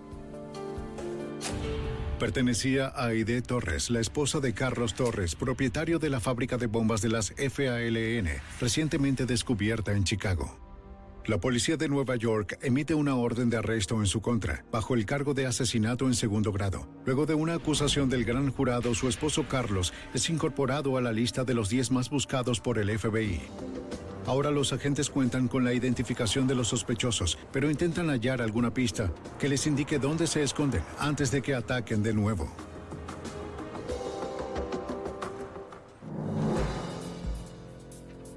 Un grupo terrorista llamado las FALN colocan bombas en las principales ciudades alrededor del país, que incluyen Nueva York y Chicago. Matan a cinco personas y hieren a más de 80. En Nueva York, el FBI sospecha que William Morales, un radical en favor de la violencia, está de alguna forma vinculado al grupo. Pero luego de meses de una vigilancia a fondo, los investigadores no han logrado detectar nada sospechoso. Al final, el FBI le pregunta a Morales si podría hablar con ellos. Quiero una De manera sorpresiva, él concuerda. El agente especial del FBI, Don Woodford, observa a través de un cristal unidireccional cómo el detective Elmer Torro interroga a Morales sobre las FALN, el grupo terrorista. ¿Qué sucedió? Pero no ofrece información alguna. Se mostró tranquilo, sereno, ni en lo más mínimo molesto, ni siquiera intimidado cuando dijo, no sé nada sobre nada de nada. Los investigadores buscan algún indicio de que solo fuera una buena actuación. Mi posición era que se trataba de un jugador. En definitiva, de un jugador. Tal vez era solo un jugador de las ligas menores, pero en verdad un jugador. Está bien, gracias William por tu Los investigadores mantienen sus sospechas sobre Morales, Y entonces, pero sin la suficiente evidencia tienen límites legales sobre qué tan lejos pueden llegar con el interrogatorio. Dos meses después, en Queens, Nueva York, los bomberos responden a la explosión de un apartamento donde encuentran otro comunicado de las FALN. El agente del FBI, Woodford, llega a la escena justo cuando los paramédicos salían del apartamento con un sujeto herido de gravedad. El agente Woodford cree que puede ser uno de los sospechosos de las FALN e intenta identificarlo, pero su rostro presentaba heridas profundas y sus manos estaban desgarradas por la explosión. Debemos seguir. Dentro del apartamento, los investigadores encuentran tres bombas pequeñas de fabricación casera. La evidencia sugiere que una cuarta bomba estalló mientras la armaban, lo cual explica las graves heridas en las manos del sujeto. Los investigadores descubren una fotocopiadora y papel de imprimir con el logotipo de las FALN. También encuentran una gran reserva de explosivos. El detective Elmer Torro se dirige al hospital para intentar identificar al sospechoso fabricante de bombas. Sus manos están tan heridas que no se puede obtener ninguna huella dactilar. El detective Torro le dice al sujeto que a pesar de todo, los investigadores descubrirán su identidad por la evidencia hallada en la fábrica de bombas. Podría confesar su nombre en ese momento. Pero el sujeto no podía hablar. Manuel Rodrigo. Llevé un montón de nombres de sospechosos conmigo y al mencionar a William Morales, asintió sin tener que decir una sola palabra. Se identificó a sí mismo. El detective Torro creía que había capturado al fabricante de las bombas de las FALN. Torro lo presiona para obtener información sobre el grupo terrorista. Pero puedo ayudarte. Pero Morales se rehúsa a cooperar. Nueve meses después, Morales va a juicio por imprudencia temeraria y posesión de armas peligrosas. Morales no peleó, reclamó su estatus de prisionero de guerra sin defensa, lo cual es ideal para la fiscalía. El juez lo sentencia a 89 años. La policía traslada a Morales al área carcelaria del Hospital Bellevue para que le coloquen unas manos artificiales antes de su traslado a prisión. De modo increíble, se las arregla para escapar, a pesar de que los guardias de la policía custodiaban el corredor. Los investigadores se dirigen a la habitación de Morales en el hospital. Mi reacción inicial fue que se trataba de una broma. Sí, seguro, de acuerdo, seguro que se escapó. Primero que nada, físicamente no podía hacerlo. Y segundo estaba arriba en el tercer piso. No hay nada allá abajo. Encuentran la reja de la ventana y la malla cortadas. Saltó. La malla estaba separada no más de 15 o 20 centímetros. Un tanto así. Son tres pisos. De modo que tuvo que pasar a través del agujero para poder salir por la malla. Pero, ¿cómo pudo bajar tres pisos? Por supuesto que lo ayudaron. Los investigadores reconstruyen de inmediato lo que pudo haber sucedido. Alguien debe haber introducido una cizalla a la habitación. William Morales tuvo que escapar del tercer piso solo con sus codos porque ya no tenía manos. Los investigadores creen que Morales saltó tres pisos hasta el suelo y sus cómplices lo estaban esperando para escapar. El FBI y la policía de Nueva York inician la persecución de Morales y alertan tanto al público como a la policía de todo el país para que estén alerta. Pero transcurren los meses y la búsqueda termina en ninguna parte. Entonces los terroristas atacan de nuevo. Seis meses después del escape de Morales, las FALN llevan a cabo atentados en Nueva York, Chicago y San Juan de Puerto Rico. Un año después de la fuga de William Morales, justo al norte de Chicago, la policía de Evanston responde al reporte de una camioneta estacionada de forma ilegal. Verificaron por radio la matrícula que resultó ser robada. La policía decide vigilar la camioneta para ver si alguno de los sospechosos regresa por ella. Vigilaban la camioneta. Pudieron haberla remolcado, pero decidieron vigilarla. Poco tiempo después, un sujeto y una mujer suben a la camioneta y comienzan a cargarla.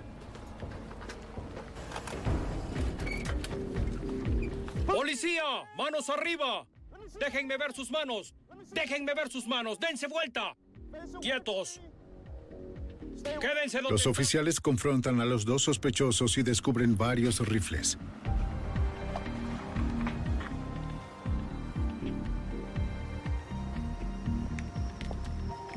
¿Sabe algo No llevan sobre consigo ninguna identificación y se rehúsan a hablar, lo cual desconcierta a la ¿De policía. dónde vienen las armas? Ni siquiera dijeron cuál era su nacionalidad, así que los detuvimos a los dos.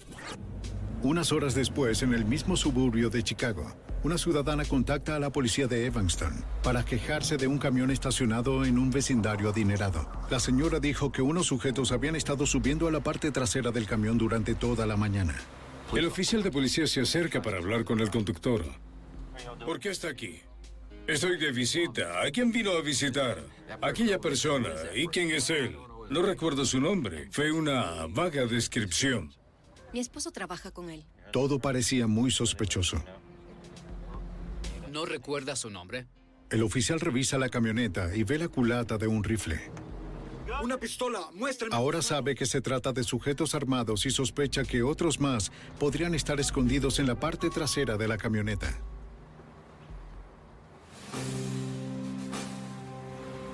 Salga del vehículo. En medio de una serie de atentados terroristas, los oficiales de Illinois arrestan a una pareja sospechosa. En la parte trasera del camión, la policía descubre a unos sujetos con rifles, pistolas y disfraces. Salgan del camión, uno a uno. Usted primero, manos arriba. Los oficiales también los arrestan. Sí, aquí tengo nueve La policía de Evanston toma las fotografías y huellas dactilares de los prisioneros, ¿Puede enviarlo? pero al verificar sus identificaciones se topan con un problema. Raúl. Los nombres resultan ser falsos. Bueno, Alfa Uniforme Lima. Los policías intentan interrogar a los sospechosos, pero se rehúsan a hablar. El apellido es Lee. La policía recurre al FBI al suponer que están detrás de algo muy grande. El agente especial del FBI, William Dyson, observa a los prisioneros y de inmediato reconoce a uno de ellos como un importante terrorista de las FALN. Tengo la ficha de los 10 más buscados y pude reconocerlo, es decir, era Carlos Torres. El agente Dyson también reconoce a otros prisioneros como miembros de las FALN. Era como si estuviera viendo el colaje que tenía encima de mi escritorio de todos estos sujetos buscados. Así que teníamos a las FALN. Pudimos identificarlos. Estas son las FALN. El FBI revisa a fondo las identificaciones falsas. Por experiencia previa, saben que los delincuentes que utilizan una identificación falsa con frecuencia incluyen una dirección real para que funcione como válida. Los agentes descubren que varias de las identificaciones tienen la misma dirección en Chicago. El FBI y la policía de Chicago rastrean la dirección donde encuentran materiales para fabricar bombas, entre evidencias de las FALN. Con base en la información de los terroristas capturados, los agentes realizan redadas y desmontan las bases de operaciones de las FALN en las respectivas direcciones de Milwaukee, Nueva York y Nueva Jersey. Seis años después del inicio de los atentados, un jurado federal encuentra culpables a los terroristas capturados de conspiración sediciosa, violación de armamento, transporte interestatal de vehículos robados, entre otros cargos. Pero el más notorio líder de las FALN, William Morales, seguía libre. Un grupo nuestro se reunió y... Justo antes de la sentencia, uno de los miembros de las FALN decide cooperar a cambio de una sentencia reducida. Dijo que 11 de los terroristas del grupo estaban en Evanston, con la intención de robar una camioneta blindada para financiar más atentados. También menciona una reunión en un refugio de Milwaukee. Así es como vamos a... Ahí está la... Habían tenido una reunión en la que planificaron todo y el sujeto que la lideraba llevaba puesta una máscara para que no pudieran reconocerlo, pero no tenía manos. De modo que de inmediato supimos que era William Morales. Entramos por aquí. El líder fanático William Morales había perdido ambas manos años atrás mientras fabricaba una bomba. Los investigadores presionaban para obtener más información, pero el miembro de las FALN que cooperaba con ellos no sabía ni dónde ni cómo encontrar a Morales. Los agentes intentan otro enfoque. Interrogan al informante sobre cómo el grupo recluta a sus miembros. Teníamos que saber cómo reclutaban miembros para el grupo y una vez que lo supiéramos, podríamos ir tras ellos. Los investigadores descubren que las FALN reclutan a sus miembros en las filas de los puertorriqueños radicales que cualquiera que se les uniera debía abandonar toda actividad política con la intención de poder mantener un bajo perfil. Con esta pauta en mente, el agente especial del FBI, Rick Hahn, revisa cientos de archivos de radicales de Puerto Rico. Se trata de un gran esfuerzo para identificar al resto de los terroristas de las FALN. Buscábamos sujetos que hubieran dejado de asistir a mítines, protestas o cosas por el estilo, pero que de cierta forma ya se hubieran dado a conocer y nos centramos en ellos para vigilarlos. Transcurre más de un año antes de que el FBI por fin encontrara al sospechoso que parecía llevar una doble vida. De inmediato supimos que este sujeto era clandestino, hacía cosas inusuales. Los agentes rastrean al sospechoso hasta un refugio de las FALN. Con base en su comportamiento, los agentes del FBI obtienen una orden de la corte que les permite intervenir y grabar sus conversaciones telefónicas. En marzo de 1983, dos años después de obtener la primera colaboración del informante de las FALN, el FBI al fin avanza. Escuchan en una grabación telefónica como un miembro sospechoso de las FALN le pide a un sujeto misterioso en México que venga a Chicago. Se rehúsa a venir y le dice, ¿por qué no vienes tú?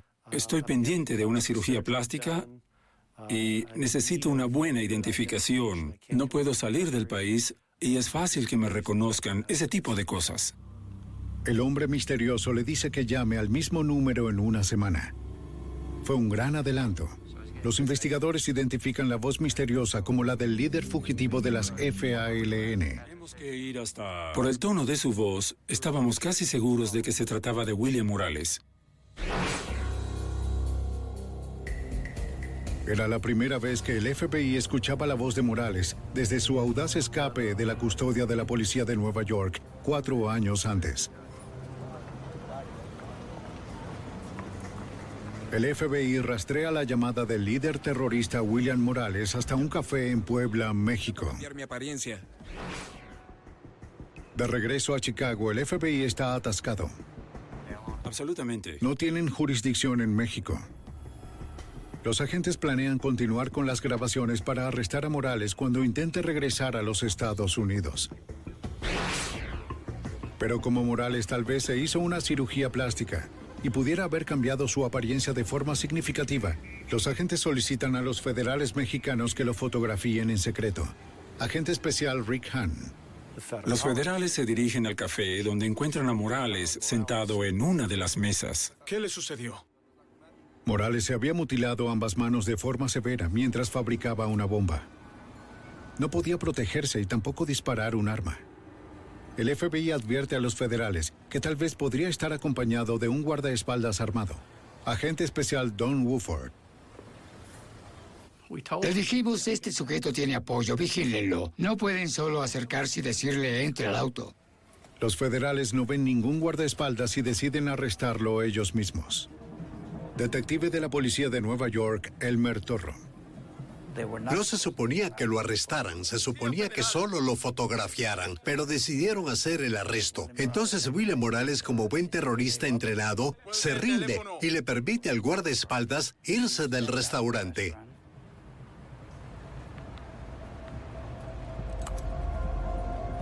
Vete de aquí, vete de aquí, vete de aquí. El guardaespaldas abre fuego, dispara a los federales, hiriendo a uno de gravedad. El otro federal devuelve los disparos y mata al guardaespaldas.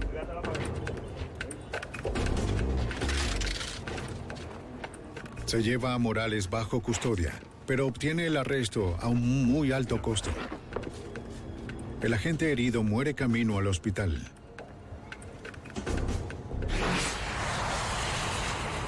El detective de la policía de Nueva York, Elmer Torro, vuela de inmediato a México para interrogar a Morales y organizar su regreso. No.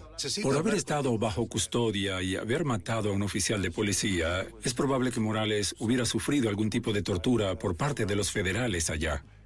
Morales saluda al detective Torro como si fueran amigos de mucho tiempo. Estaba feliz de verme y me dijo, siempre lo recuerdo. Elmer, quiero regresar contigo. Llévame contigo. El detective Torro le dijo que prepararía los papeles y Morales prometió firmar. Firmaré lo que sea, solo llévame contigo. Está bien, lo haré. Una vez que la policía mexicana se entera de que Morales regresará a los Estados Unidos, le dan un mejor trato para evitar un posible escándalo. Ve por ellos. De vuelta al hotel, el detective Torro llama al FBI con la increíble noticia sobre Morales. Intentar hacer algo en México no es fácil, pero ahora él decía que quería regresar. Afirmábamos, gracias, señor. Dejen que regrese. Pero no fue tan simple. De repente pongo las noticias de las 6 de la mañana y ahí estaba el bastardo denunciándonos. Morales aparece en televisión rodeado de abogados radicales de Cuba, Estados Unidos y México. Ahora condena con ira a los Estados Unidos. En ese momento tenía todo un grupo de abogados de todas partes. Los de Cuba eran unos abogados muy poderosos y una vez que estuvo bajo su protección, ya no necesitaba más a Elmer Torro, tampoco quiso regresar de nuevo. El detective Torro se da cuenta de que Morales lo usó para obtener un mejor trato en la cárcel, mientras esperaba a que llegaran sus abogados. En los meses siguientes, Cuba se vale de su influencia y dinero para liberar a Morales. Él está en una playa de Cuba, en Cienfuegos, creo. Pero tarde o temprano el gobierno de Fidel Castro terminará y entonces tal vez veremos de nuevo a Morales. Con Morales en exilio permanente y los otros miembros clave tras las rejas, el reino del terror de las FALN por ocho años llegaba a su fin. El FBI y la policía, a través de un dedicado trabajo investigativo y una paciente vigilancia a largo plazo, derrotaron a uno de los grupos de terror doméstico más letales en la historia de Estados Unidos.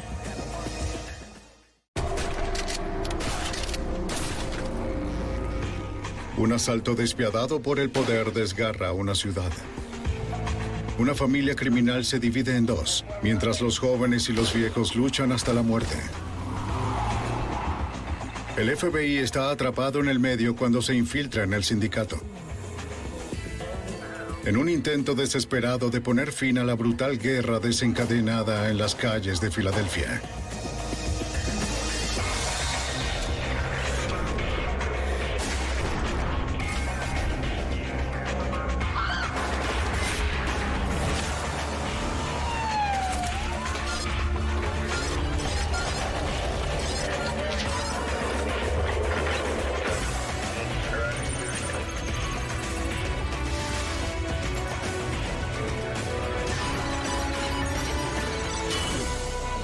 Archivos del FBI. A principios de los 90, Filadelfia se convirtió en el escenario de una sangrienta batalla. Las calles estallaron con la guerra de la mafia. Las autoridades temían que inocentes quedaran bajo fuego cruzado. Soy Jim Castron, exdirector del FBI en Nueva York. Los agentes lanzaron una compleja y arriesgada operación de vigilancia. Su misión, desmantelar a una infame familia criminal y detener una guerra brutal antes de que más personas murieran. La guerra de la mafia de Filadelfia. 1990. Una mañana tranquila en el sur de Filadelfia, Pensilvania. Joe Andrucci es monitoreado por el FBI. Es un estudiante de contabilidad de 20 años en la Universidad La Salle y está en problemas. Ha estado apostando en el fútbol a través de un corredor de apuestas de la mafia. Estaba ganando al principio, pero su suerte se volvió amarga. Le debe a la mafia mil dólares. Es una deuda que no puede pagar. ¿Entiendes? No creo que lo hagas, hijo. No creo que lo tengas en lo absoluto. No creo que entiendas lo que sucede. Con el agua al cuello y temiendo por su vida, Andruzzi contactó al FBI y le pidió ayuda. Consigue el dinero, muchacho.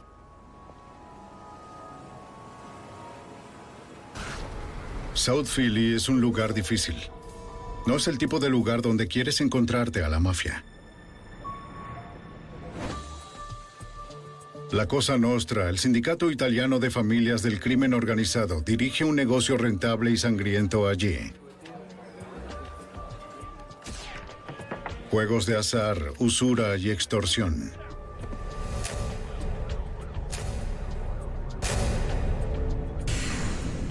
Durante años, South Philly la dirigió Angelo Bruno, conocido como Don Caballero por su aversión a la violencia. Se hizo cargo de la ciudad en la década de 1950. Lo asesinaron con brutalidad en 1980. El hombre sospechoso de estar detrás del golpe era Nicodimo Scarfo. Nicky Scarfo se hizo cargo del imperio de Bruno. Era un asesino a sangre fría que gobernaba la ciudad usando la violencia. Pero ahora Nicky Scarfo está en la cárcel.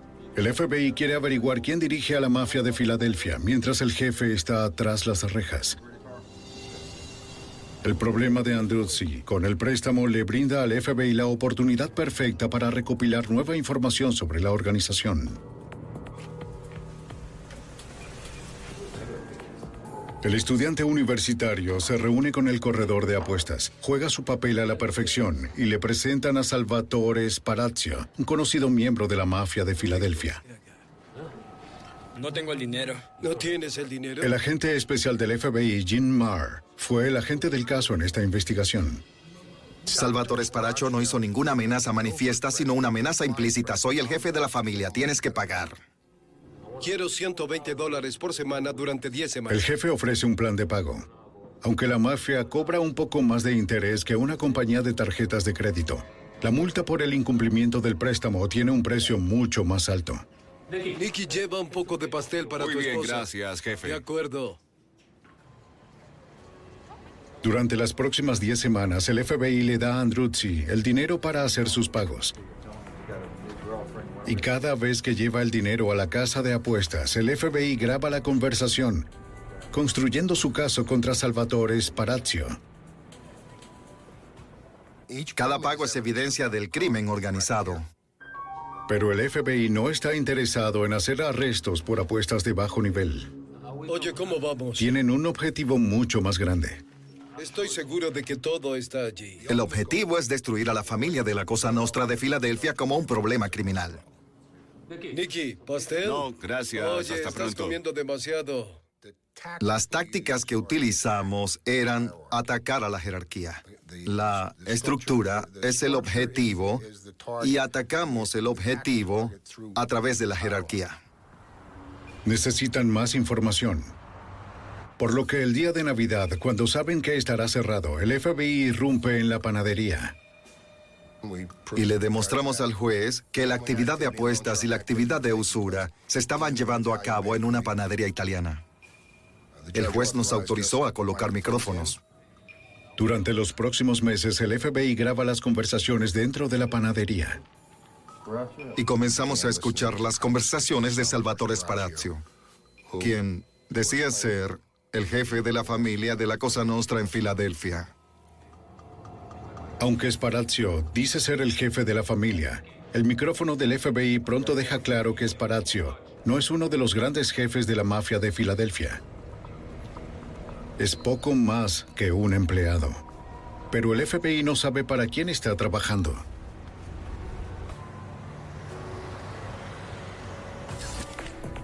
Pensando que puede llevarlos a su jefe, la vigilancia del FBI sigue a Sparazio hasta una oficina de abogados en Camden, Nueva Jersey. Allí se reúne con otros miembros de la mafia de Filadelfia, incluido un hombre bien conocido por el FBI, John Stanfa. John Stanfa es un inmigrante siciliano y un miembro consumado de la mafia siciliana. Trabajó como conductor para el difunto Angelo Bruno, conocido como Don Caballero, ex jefe de la familia de Filadelfia. Stanfa estuvo implicado en el asesinato del ex jefe de la mafia en 1981 y fue detenido en Maryland. Fue declarado culpable de perjurio en su testimonio ante un gran jurado que investigaba la muerte de Bruno. Fue a la cárcel por ocho años. Cuando fue liberado, la mafia de Filadelfia emitió un contrato por su vida por el asesinato de Bruno. El agente especial Fred Walls es miembro del escuadrón del crimen organizado del FBI. Solo a través de la intercesión de sus asociados de Gambino en Nueva York, se eliminó el contrato y se le permitió vivir. Después de que Nicky Scarfo fue a la cárcel, Stanfa regresó a Filadelfia. Se fue a trabajar en el negocio de la construcción y se mantuvo bajo perfil por un tiempo. Y estuvo muy tranquilo, así que cuando comenzó a llegar al poder y nos dimos cuenta de que se estaba haciendo un nombre, fue una sorpresa para nosotros. Gracias a la cooperación de un joven estudiante universitario, el FBI ha identificado al hombre que creen que dirige el crimen organizado en Filadelfia. Eliminamos al jefe anterior y a la mayor parte de la jerarquía de la familia. Sentimos que si podíamos alejar a Stanfa, teníamos un largo camino hacia el objetivo de eliminar el crimen y la familia de Filadelfia. En la calle, los informantes confirman las sospechas del FBI de que John Stanfa es el nuevo jefe de la mafia de Filadelfia. Una vez que determinas que un individuo como Stanfa se hace cargo de la familia, quieres ver cómo planea manejarla. Contactas a tus informantes y ves lo que te pueden proporcionar. Stanfa mantiene un perfil bajo. Dirige los asuntos como el don caballero antes de él.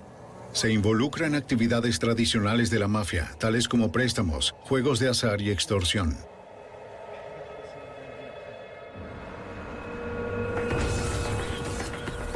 El FBI quiere averiguar dónde está haciendo negocios. De acuerdo con los informantes del FBI, las reuniones ultra secretas de la mafia se llevan a cabo en la sala de conferencias del abogado. Los informantes nos dijeron que allí era donde se reunían, que se sentían seguros allí. Como era la oficina de un abogado, se sentían seguros de los espías del FBI. Decidimos que sería un buen lugar para colocar los micrófonos. Los agentes preparan una declaración jurada para instalar cables en el local. Reconocimos que meterse en la oficina de un abogado era extraordinario. La declaración jurada tenía que ir a la base del FBI. El mismo director del FBI la firmó. Un juez federal le da luz verde al FBI. Los agentes instalan una cámara de video oculta fuera de la oficina legal para monitorear a cualquier persona que entre o salga del edificio. ¿Qué tal ahora? Una unidad especial de entrada del FBI instala un micrófono oculto dentro de las oficinas legales.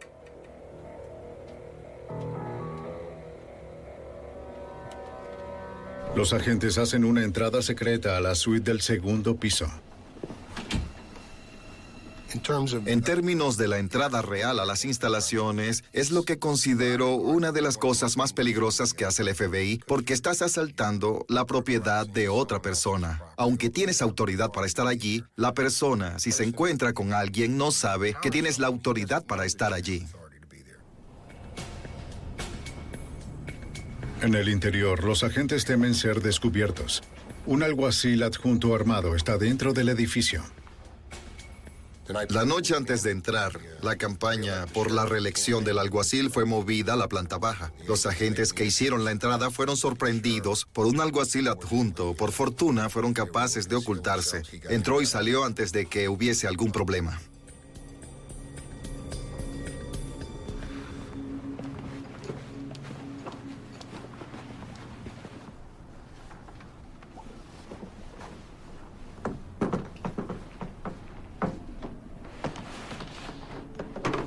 Los técnicos instalan un micrófono en la sala de conferencias.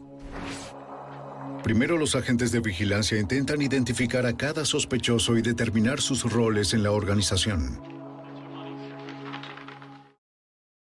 Había 18 agentes del FBI que solo se dedicaron a la vigilancia física, fotográfica y de video. El mayor trabajo lo hicieron para el escuadrón del crimen organizado. Así que tenemos mucha mano de obra allí. Y tenemos gente que sabe cómo funciona la cosa nostra. Y muchas veces podemos saber la jerarquía solo al observar la forma en que se comportan entre sí. Eso, junto con la información que proviene de los informantes, nos puede indicar la jerarquía. Los agentes que monitorean las conversaciones tienen que hacer coincidir la voz del micrófono con la cara en el video. John Stanfa fue muy fácil, tenía un acento italiano muy marcado, así que fue fácil entender cuando estaba hablando. Pero los agentes tienen un problema. Las conversaciones que interceptamos en la oficina nos indicaron que estaban saliendo de la sala de conferencias e iban a algún lugar. Después de todos los problemas para plantar el micrófono, el jefe de la mafia mueve las reuniones. Los agentes de vigilancia deben averiguar dónde se llevan a cabo las reuniones. Tendrán que colocar otro micrófono. Se han ido. Están en otro lado. Unos días más tarde, el FBI se entera por un informante que una reunión de alto nivel está por llevarse a cabo en la oficina de abogados entre John Stanfa y varios asociados. Necesitan colocar el nuevo micrófono en su lugar antes de la reunión. Pero no saben dónde se realizará la reunión. Los agentes envían a un detective encubierto para que siga Stanfa a la oficina. El detective de Filadelfia, Mark Pinero, realiza el trabajo. Tratamos de encontrar una razón para entrar en el bufete de abogados para ver de cerca lo que sucedía. Así que ideamos una historia utilizando el nombre de un abogado que sabíamos que había dejado esa firma. Pero no sale tal cual como estaba planeado. Este individuo desconocido me abrió la puerta para que entrara primero, lo que me hizo retroceder porque quería ir detrás. Quería ver a dónde iban antes de que me atendieran, pero me sentí aliviado cuando entré y la recepcionista saludó a John Stanfa. Y él le dijo, hágale saber que estoy aquí, y la recepcionista llamó de inmediato por su intercomunicador y dejó que el abogado principal de este bufete de abogados supiera que John estaba allí y lo hiciera pasar. Estoy buscando al abogado Dave Pierce.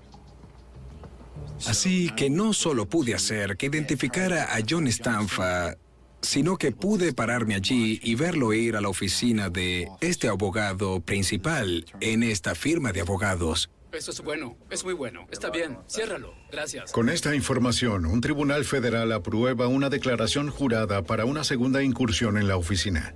Los agentes instalan micrófonos ocultos en la oficina del abogado.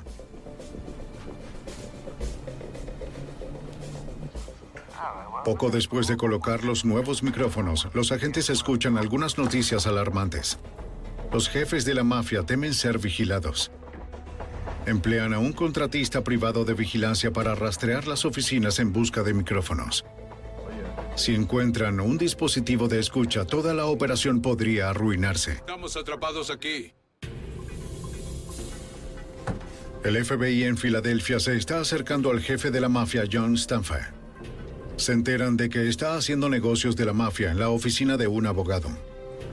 Los agentes colocan dispositivos de escucha en la oficina.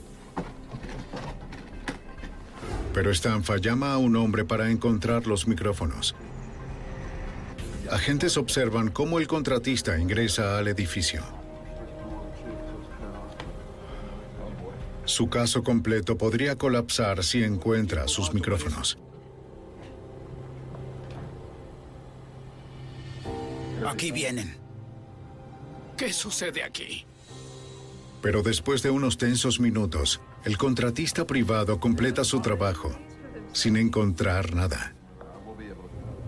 Trajo una sonrisa a la cara de todos porque en principio llevaron a un experto que no detectó nada. Así que esto trajo una sensación de alivio por su parte. Y creo que nuestras expectativas eran que estarían ahora más tranquilos para discutir sus actividades delictivas. Ahora con micrófonos en la sala de conferencias y la oficina privada del abogado, la información comienza a llegar. El FBI se entera de que John Stanfa tiene problemas con un grupo de jóvenes mafiosos. Nacidos y criados en el sur de Filadelfia, su lealtad sigue siendo con Nicky Scarfo y el régimen de la mafia antes de que Stanfa se hiciera cargo. Son conocidos como los jóvenes turcos. En lo que a ellos respecta, Filadelfia es y siempre ha sido su territorio. Y los jóvenes turcos merecen estar a cargo de la familia criminal, no el recién llegado John Stanfa. Haré el mejor trabajo. Joey Merlino es el jefe de los jóvenes turcos. Michael Changlini es el hombre número dos. Joey y Michael se conocen desde la escuela primaria. El agente especial del FBI, Gary Langan, es el agente adjunto del caso. Mira eso. No les gustó el hecho de que John Stanfa, a quien consideraban un extraño, llegara y se hiciera cargo de la familia de la mafia. Y por eso intentaban organizar su propio pequeño grupo a pesar de que formaban parte del panorama general y querían estar a cargo. Los informantes le dicen al FBI que los jóvenes turcos no reciben órdenes de John Stanfa. No dirige esta ciudad. Se jactaban de quiénes eran y con quién estaban alineados.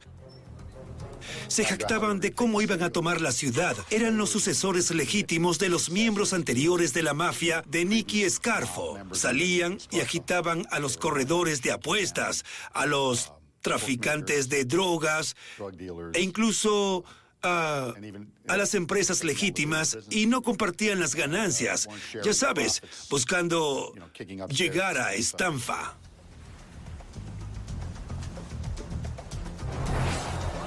Los jóvenes turcos sienten que tienen derecho a dirigir la ciudad y la mafia de Filadelfia.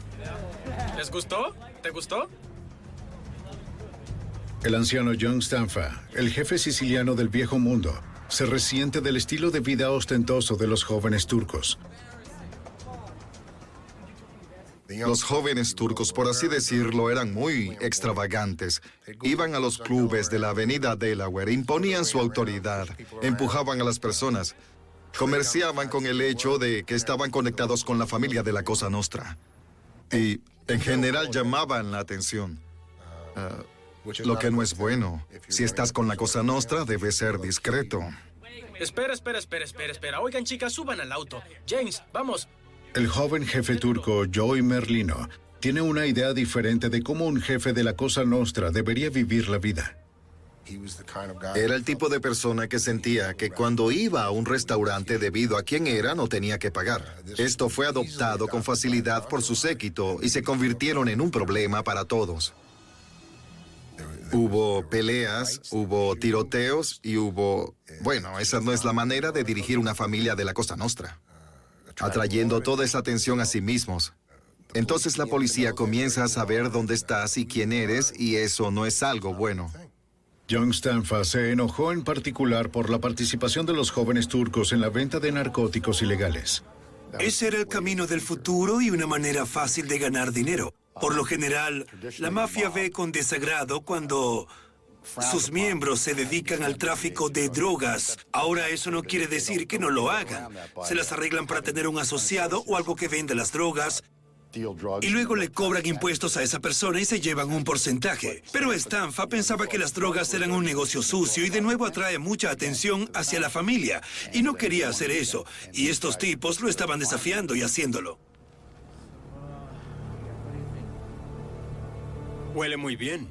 Cuando nos enteramos de que se estaba desarrollando una fricción, quisimos ver cómo Stanfa iba a manejarlo. Bien, iba a ser agresivo y tomar medidas extremas o intentar aplacar a estas personas y calmarlas y ponerlas bajo su ala, por así decirlo. Pero Joey Merlino no está bajo el ala de nadie. Los jóvenes turcos devuelven el golpe a Stanfa. Joseph Gatton, de 73 años, es uno de los empleados más leales del jefe de la mafia, John Stanfa. Gatton es un corredor de apuestas, un recaudador de impuestos de la calle. Cuatro disparos rompen la rutina diaria de Joseph Gatton. La sangre del anciano marca el comienzo de una guerra civil mortal. El FBI y la Unidad contra el Crimen Organizado de Filadelfia vigilan a los principales jefes de la mafia de Filadelfia. Aumenta la fricción entre las facciones enfrentadas del crimen familiar y se desata una sangrienta guerra civil. Los policías de Filadelfia llegan a la escena del tiroteo. Las llaves de la víctima aún están en el encendido y el motor aún está funcionando.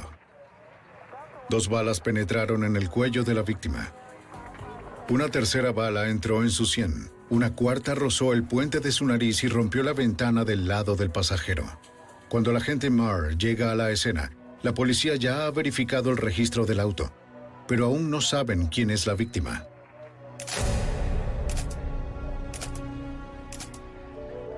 El agente Marr reconoce a la víctima por investigaciones previas. Gatón es un miembro de la familia del crimen de Filadelfia y en la actualidad bajo el liderazgo de John Stanfa. Varios de los vecinos de Gatón presenciaron el tiroteo, pero nadie puede identificar al pistolero solitario y encapuchado. El agente especial Jean Marr sospecha que los jóvenes turcos de Joey Merlino están detrás del asesinato. Donde fue asesinado, la forma en que lo mataron me indicó que la facción de Merlino estaba enviando un mensaje a Stanfa y su gente. Estamos aquí y debemos ser tomados en cuenta. Los agentes monitorean sus escuchas telefónicas. Pero nadie está hablando del asesinato. El agente especial Fred Walls al principio, cuando este corredor de apuestas fue asesinado, no estábamos seguros de quién estaba involucrado. No había nada definitivo en las grabaciones después de que el corredor de apuestas fue asesinado. Había una referencia al hecho, pero nada que nos indicara que Stanfa tenía la opinión de que alguien lo había hecho o no. Los investigadores están seguros de que el asesinato está relacionado con la mafia, pero no tienen pruebas. Cuando hablan con el propio Stanfa, asegura no saber nada. Bien, Pat. Muy bien. Pero Stanfa contraataca. Cinco semanas después del asesinato del corredor de libros y recaudador de impuestos de John Stanfa, Michael Shanglini, el hombre número dos de los jóvenes turcos, regresa a casa después de un partido de baloncesto. Dos hombres armados con escopetas abren fuego.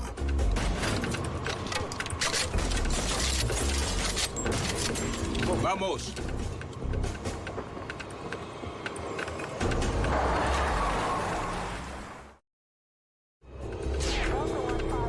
De alguna manera, Changlin y su esposa y sus dos hijos resultaron ilesos en el ataque. Los investigadores recogen los proyectiles de escopeta de calibre 12 del patio delantero y perdigones del techo de la sala de estar y el comedor. A pesar del ataque audaz contra Changlini y su familia, no coopera con los detectives. No diría nada. No hablan con la policía. Sienten que lo manejarán ellos mismos. Es un negocio, está bien y no es asunto nuestro. Así que no vamos a sacar nada de su parte. El jefe número dos de los jóvenes turcos no habla, pero el FBI sospecha que el ataque es una venganza por el asesinato del corredor de apuestas de John Stanfa. Luego del asesinato del corredor de apuestas y más tarde del atentado contra Michael Changlini, creímos que veríamos un aumento en la violencia. Habría una potencial guerra de la mafia. Temiendo esto, el FBI solicita a un tribunal federal que amplíe las escuchas. En la primavera de 1992, obtienen la orden judicial que necesitan. Los agentes colocan micrófonos en siete lugares nuevos, que incluyen oficinas privadas de abogados, la biblioteca jurídica, la sala de televisión y el comedor. Los nuevos micrófonos comienzan a dar sus frutos de inmediato. Oye, ¿cómo vamos? A principios de mayo de 1992, las cámaras del FBI capturan a Stanfa, que llega a la oficina de abogados con su consejero y Joseph Changlini, hermano del segundo al mando de los jóvenes turcos. Adentro, John Stanfa, enojado, anuncia que sabe que los jóvenes turcos lo están buscando. Lo quieren muerto. Pero Stanfa no quiere una guerra. Quiere hacer un último intento de diplomacia. Su primer movimiento es hacer que Joseph Changlini sea su nuevo subjefe. Habrá pensado que con una concesión a ellos sería capaz de controlarlos. Hay un dicho, mantén a tus amigos cerca, mantén a tus enemigos aún más cerca. Esta era la manera de vigilarlos, pero anticipamos por completo que veríamos un aumento en la violencia. Pero nos sorprendió lo que sucedió. Los informantes le dicen al FBI que Stanfa invitó al hermano menor de Joseph Changlini, Michael, y al joven jefe turco Joey Merlino a una reunión secreta. Aquí Joey y Michael se hacen miembros de la Cosa Nostra. Recuerda, el código de Omerta. Debes jurar colocar a la familia antes que cualquier otra cosa en tu vida. Dios, tu propia familia personal, tu madre, tu padre, tu esposa, tus hijos. Si la familia te llama, vienes antes que ellos. Esta es la Cosa Nostra. Ahora, como miembros de la Cosa Nostra, los dos jóvenes turcos disfrutan de privilegios especiales. Cualquier otro secreto de nuestra sociedad. Y si lo haces, que sus almas... Los beneficios que vienen con eso son que puedes conducir tus extorsiones, cualesquiera que sean, sin temor a la interferencia de alguien que no sea miembro. La familia, en una disputa, siempre decidirá a tu favor si eres un miembro y la otra persona no lo es. Un miembro no puede ser asesinado a menos que el jefe de esa familia de la que sea miembro lo apruebe. Felicitaciones. Para John Stanfa, promover a los jóvenes turcos es su último acto de diplomacia. El FBI y la unidad del crimen organizado mantendrán la vigilancia para ver si el movimiento audaz de Stanfa detiene la violencia. Pero los agentes todavía necesitan recopilar más información sobre la familia del crimen para cerrarla de manera definitiva. Eddie. A través de un informante se enteran de que la oficina de abogados no es el único lugar donde se congregan Stanfa y sus asociados. ¿Qué hay de nuevo? Descubrimos que Stanfa había abierto un comedor al lado de otro negocio de distribución de alimentos. Y como sorpresa, Stanfa de hecho trabajaba en este lugar todos los días. Es John Q Citizen. Iba a trabajar y de hecho lo hacía allí. Lo veías por ahí barriendo, cocinando, arreglando y esas cosas. Pero también se estaba reuniendo con los miembros de su familia y discutiendo el negocio de la mafia. Así que el siguiente paso, por lógica, es tratar de instalar un micrófono en el comedor y así poder escuchar las conversaciones que tiene con estos miembros y asociados de la familia. Una vez que el micrófono está instalado dentro del comedor, el FBI escucha que un John Stanfa enojado sigue teniendo problemas con los jóvenes turcos. Solicita una última reunión con Joey Merlino. Son ellos, son ellos. Joey Merlino y Michael Changlini visitan a Stanfa. ¿Hay algún problema? ¿Hay algún problema? Los Claro que apostadores se quejan de que los jóvenes turcos no cumplen con sus ¿Por apuestas. qué no puede ser como Joy, tu hermano? Merlino le asegura al jefe que solucionará el problema y que se hará cargo de las deudas. Paga la factura. La reunión termina de manera amigable. Quizás pueda haber paz dentro de la familia. Arrivederci. De acuerdo, Graxi. Arrivederci. Bueno, cuídate.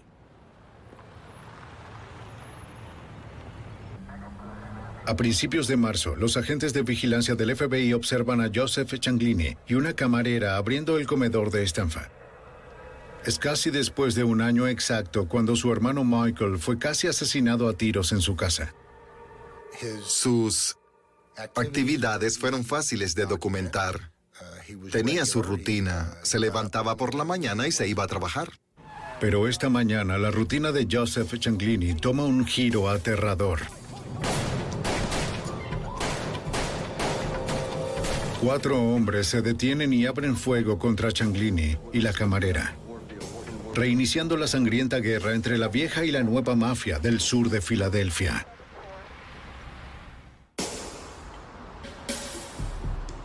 El 2 de marzo de 1993, en el sur de Filadelfia, el jefe Joseph Changlini y una camarera abren el negocio de John Stanfa.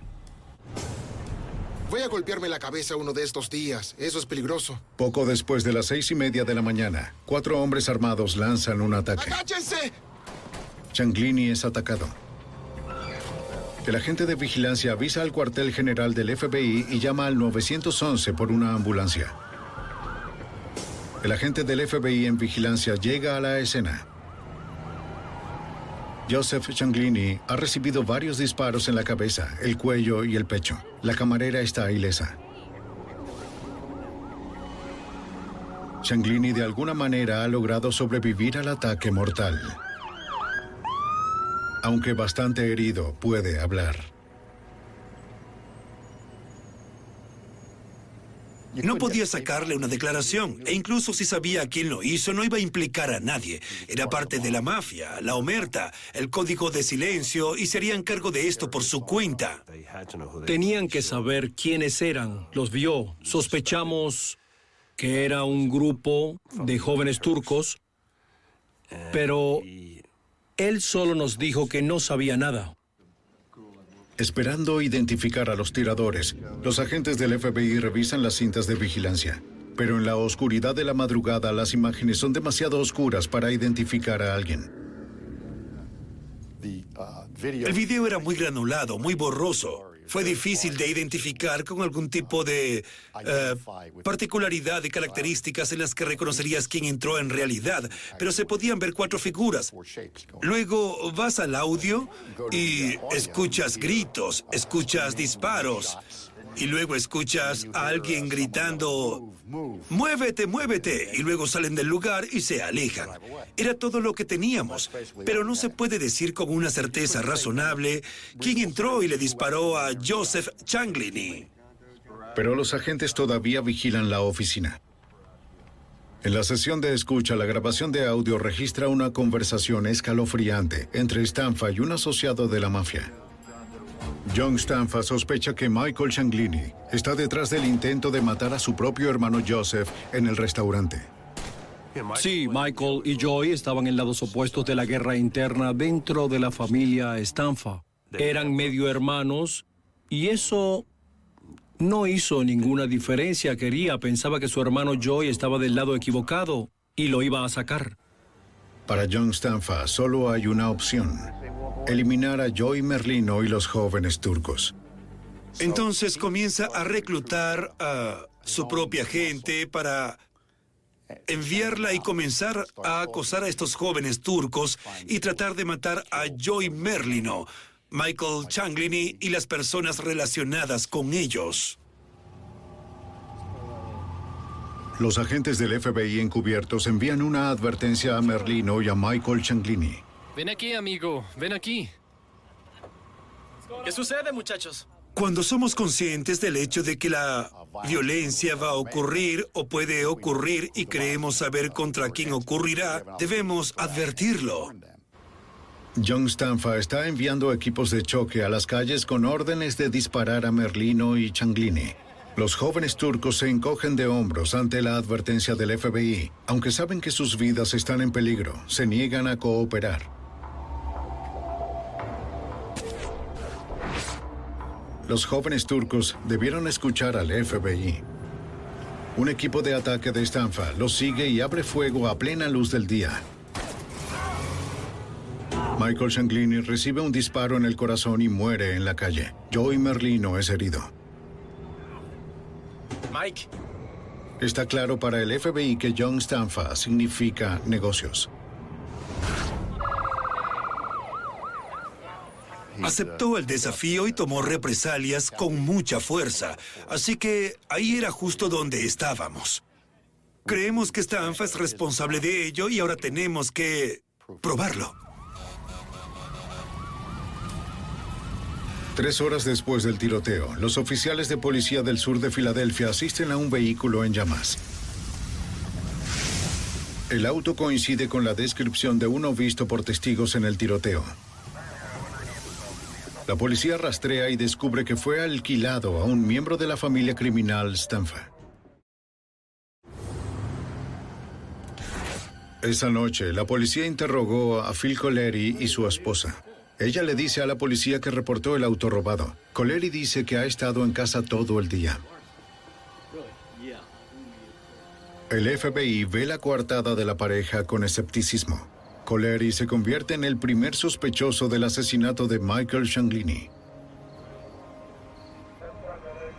Varios días después, el FBI tiene una pista del segundo tirador.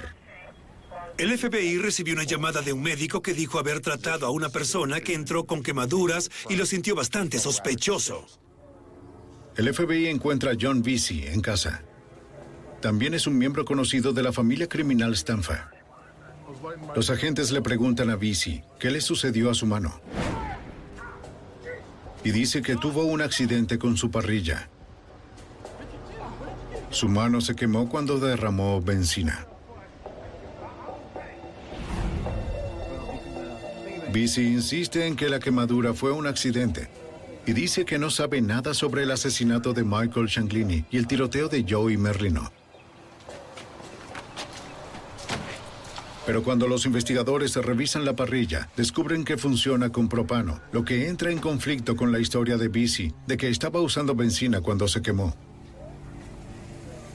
Despertó nuestras sospechas y nos llevaba hacia Vesey más que a nadie.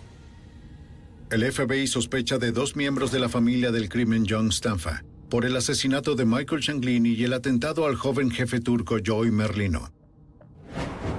Pero antes de que el FBI pueda llevar a los tiradores ante la justicia, Joey Merlino y los jóvenes turcos intentan vengarse. Bueno, resulta que mi compañero... John Stanfa está manejando un Cadillac Seville 1976. Se dirige al sur por la autopista Schuylkill con su hijo Joseph y un conductor de confianza. Una camioneta se coloca junto al Cadillac. Dos hombres armados empujaron pistolas de 9 milímetros a través de unas ventanillas cortadas en el costado de la camioneta y abrieron fuego. Una guerra civil de la mafia a gran escala se libra en las calles de Filadelfia. La violencia estalla con un ataque atrevido en la hora pico contra el jefe de la mafia siciliana John Stanfa. Los disparos fallan contra John Stanfa, pero su hijo Joseph es herido en la cara. El conductor de Stanfa embiste a la camioneta y la obliga a salir de la autopista. El descaro es que fue en una carretera como esa donde los disparos al azar pudieran herir o incluso asesinar a cualquier persona inocente. Los investigadores no tienen dudas de que el ataque a Stanfa es la venganza de Joey Merlino por el asesinato de Michael Shanglini. Esto demuestra el alcance de la violencia que estas personas estaban dispuestas a emplear y el rencor que guardaban contra Stanfa. La policía encuentra a Stanfa en el hospital. A pesar del ataque osado contra él y su inocente hijo, el jefe de la Cosa Nostra afirma que no tiene idea de quién intentó matarlos. Y por supuesto es la vieja frase, no sé quién me habría hecho esto. Y no obtuvimos nada de él. Es solo cuestión de tiempo antes de que civiles inocentes queden atrapados en el fuego cruzado. ¿Cómo está, señor? Y es hora de aumentar el calor en la mafia en conflicto. Cualquier asociado conocido de Stanfa o Merlino, visto conduciendo por el sur de Filadelfia, se convierte en el sospechoso de una parada de tráfico de rutina. Las autoridades arrestan a ocho mafiosos por portar armas. Confiscan pistolas semiautomáticas calibre .380, .45 y .38. El FBI no tiene dudas de que el joven jefe de los turcos ordenó el golpe contra John Stanfa, pero los federales no pueden probarlo. Joey Merlino tiene que ser sacado de las calles. El FBI lo arresta por una violación de libertad condicional de un robo de camión blindado en 1990.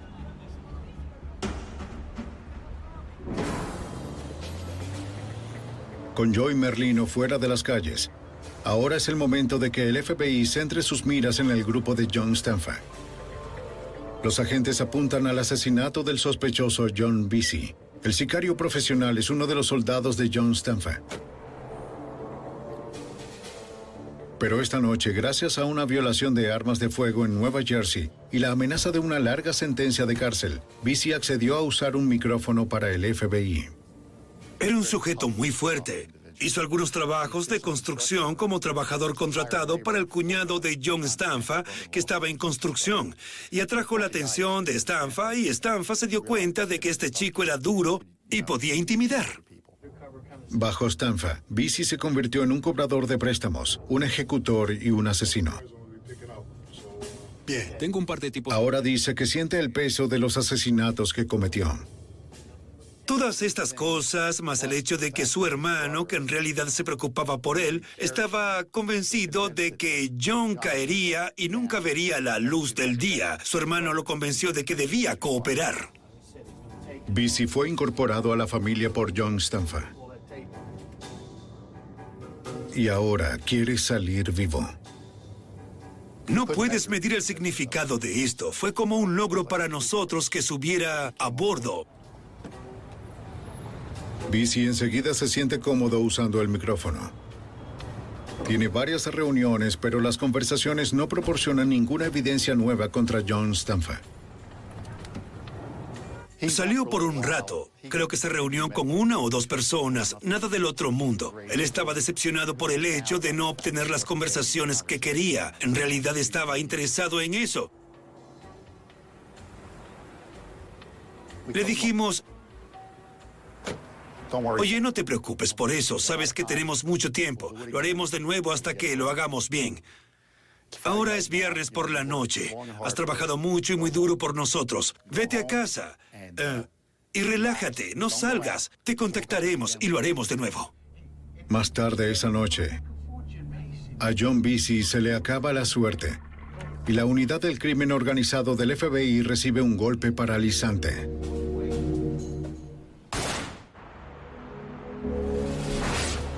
En una sangrienta guerra de la mafia en el sur de Filadelfia, el informante número uno del FBI es asesinado a tiros por sicarios de la mafia. Y la mejor oportunidad del FBI para acabar con una infame familia criminal es destrozada.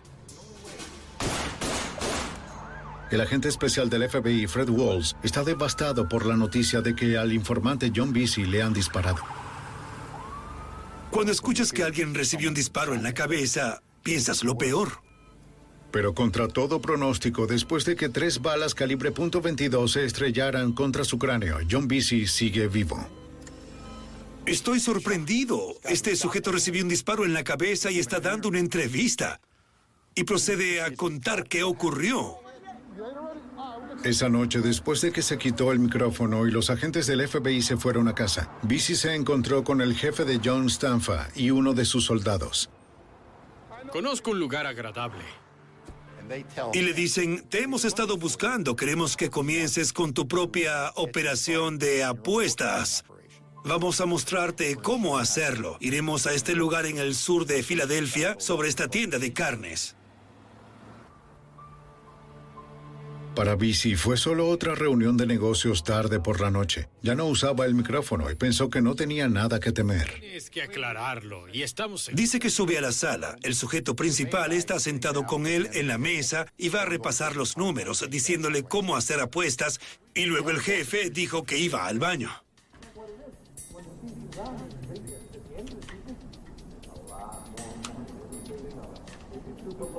John Vesey escuchó el sonido del inodoro y la puerta del baño abriéndose. Y luego escuchó los disparos. Tres balas calibre .22 impactaron el cráneo de John Vesey, pero no cayó. Vesey se da vuelta, mira al sujeto y dice, ¿qué diablos estás haciendo? Y por supuesto el tirador ahora está sorprendido. Así que tira el arma y saca un cuchillo. Entonces, Bici le quita el cuchillo y lo corta. En realidad lo incapacita y lo tira al suelo. Se vuelve hacia el otro sujeto, el hombre principal, que es un hombre mayor. Lo mira y dice... John, John, todo esto ha sido un error. Es un malentendido, viejo. Somos caballeros, podemos resolverlo. Y Bici dice, quítate del camino o te mataré también. Y contra todo pronóstico, John Bici sale vivo de la habitación. Allí se puede ver lo duro que era este sujeto. Muy implacable. Y las balas entraron en la parte posterior de su cabeza y más tarde descubrimos que habían golpeado la cabeza y habían rebotado. Supongo que las balas no eran tan fuertes, tal vez de un rifle largo calibre 22 y recibió tres en la cabeza y sobrevivió. Dos semanas después, el ex asesino de la mafia John Bici hace su primera comparecencia ante el gran jurado federal y testifica en contra de su antigua familia criminal. La información que proporciona es invaluable para el FBI. Bici señala nombres y le da al FBI lo que necesitan para actuar contra la mafia de Filadelfia. Cuando el FBI aumenta la presión, otros mafiosos hacen tratos con los fiscales y se convierten en informantes del FBI. Y las fichas de dominó comienzan a caer. En el día de San Patricio en 1994, 24 sospechosos fueron arrestados por cargos de crimen organizado, conspiración para asesinar, extorsión, incendio, secuestro, apuestas y obstrucción de la justicia. Entre los arrestados se encuentran Frank Martínez. Se le encuentra culpable de asalto y del intento de asesinato de John Bici. Coloque sus manos aquí. Vincent Pagano también es arrestado y declarado culpable de asalto y del intento de asesinato de John Bici. Dese la vuelta. Deme sus manos. Muy bien. Muy bien. FBI, tengo un arresto para usted. El mismo día, John Stanfa es arrestado por cargos de crimen organizado, conspiración para asesinar, extorsión, incendio, secuestro, apuestas y obstrucción de la justicia. Fue un buen barrido, limpio y fácil. Trajimos a la gente y nos sentimos muy satisfechos. En última instancia, 27 personas están acusadas de conspiración y extorsión bajo el acto rico. 24 acusados son condenados o se declaran culpables de los cargos. Me sentí bastante bien por hacer a Filadelfia un poco más segura. Era mi trabajo. Fue el trabajo de mi vida. Pensé que hicimos un buen trabajo y que servimos muy bien a los ciudadanos con lo que hacíamos. Tomamos a un grupo muy, muy violento y enviamos a muchos de ellos a la cárcel por mucho tiempo. E hicimos a Filadelfia más segura. El 9 de julio de 1996, John Stanfa es sentenciado a cinco cadenas perpetuas consecutivas. Las está cumpliendo en la penitenciaría de los Estados Unidos en Leavenworth, Kansas.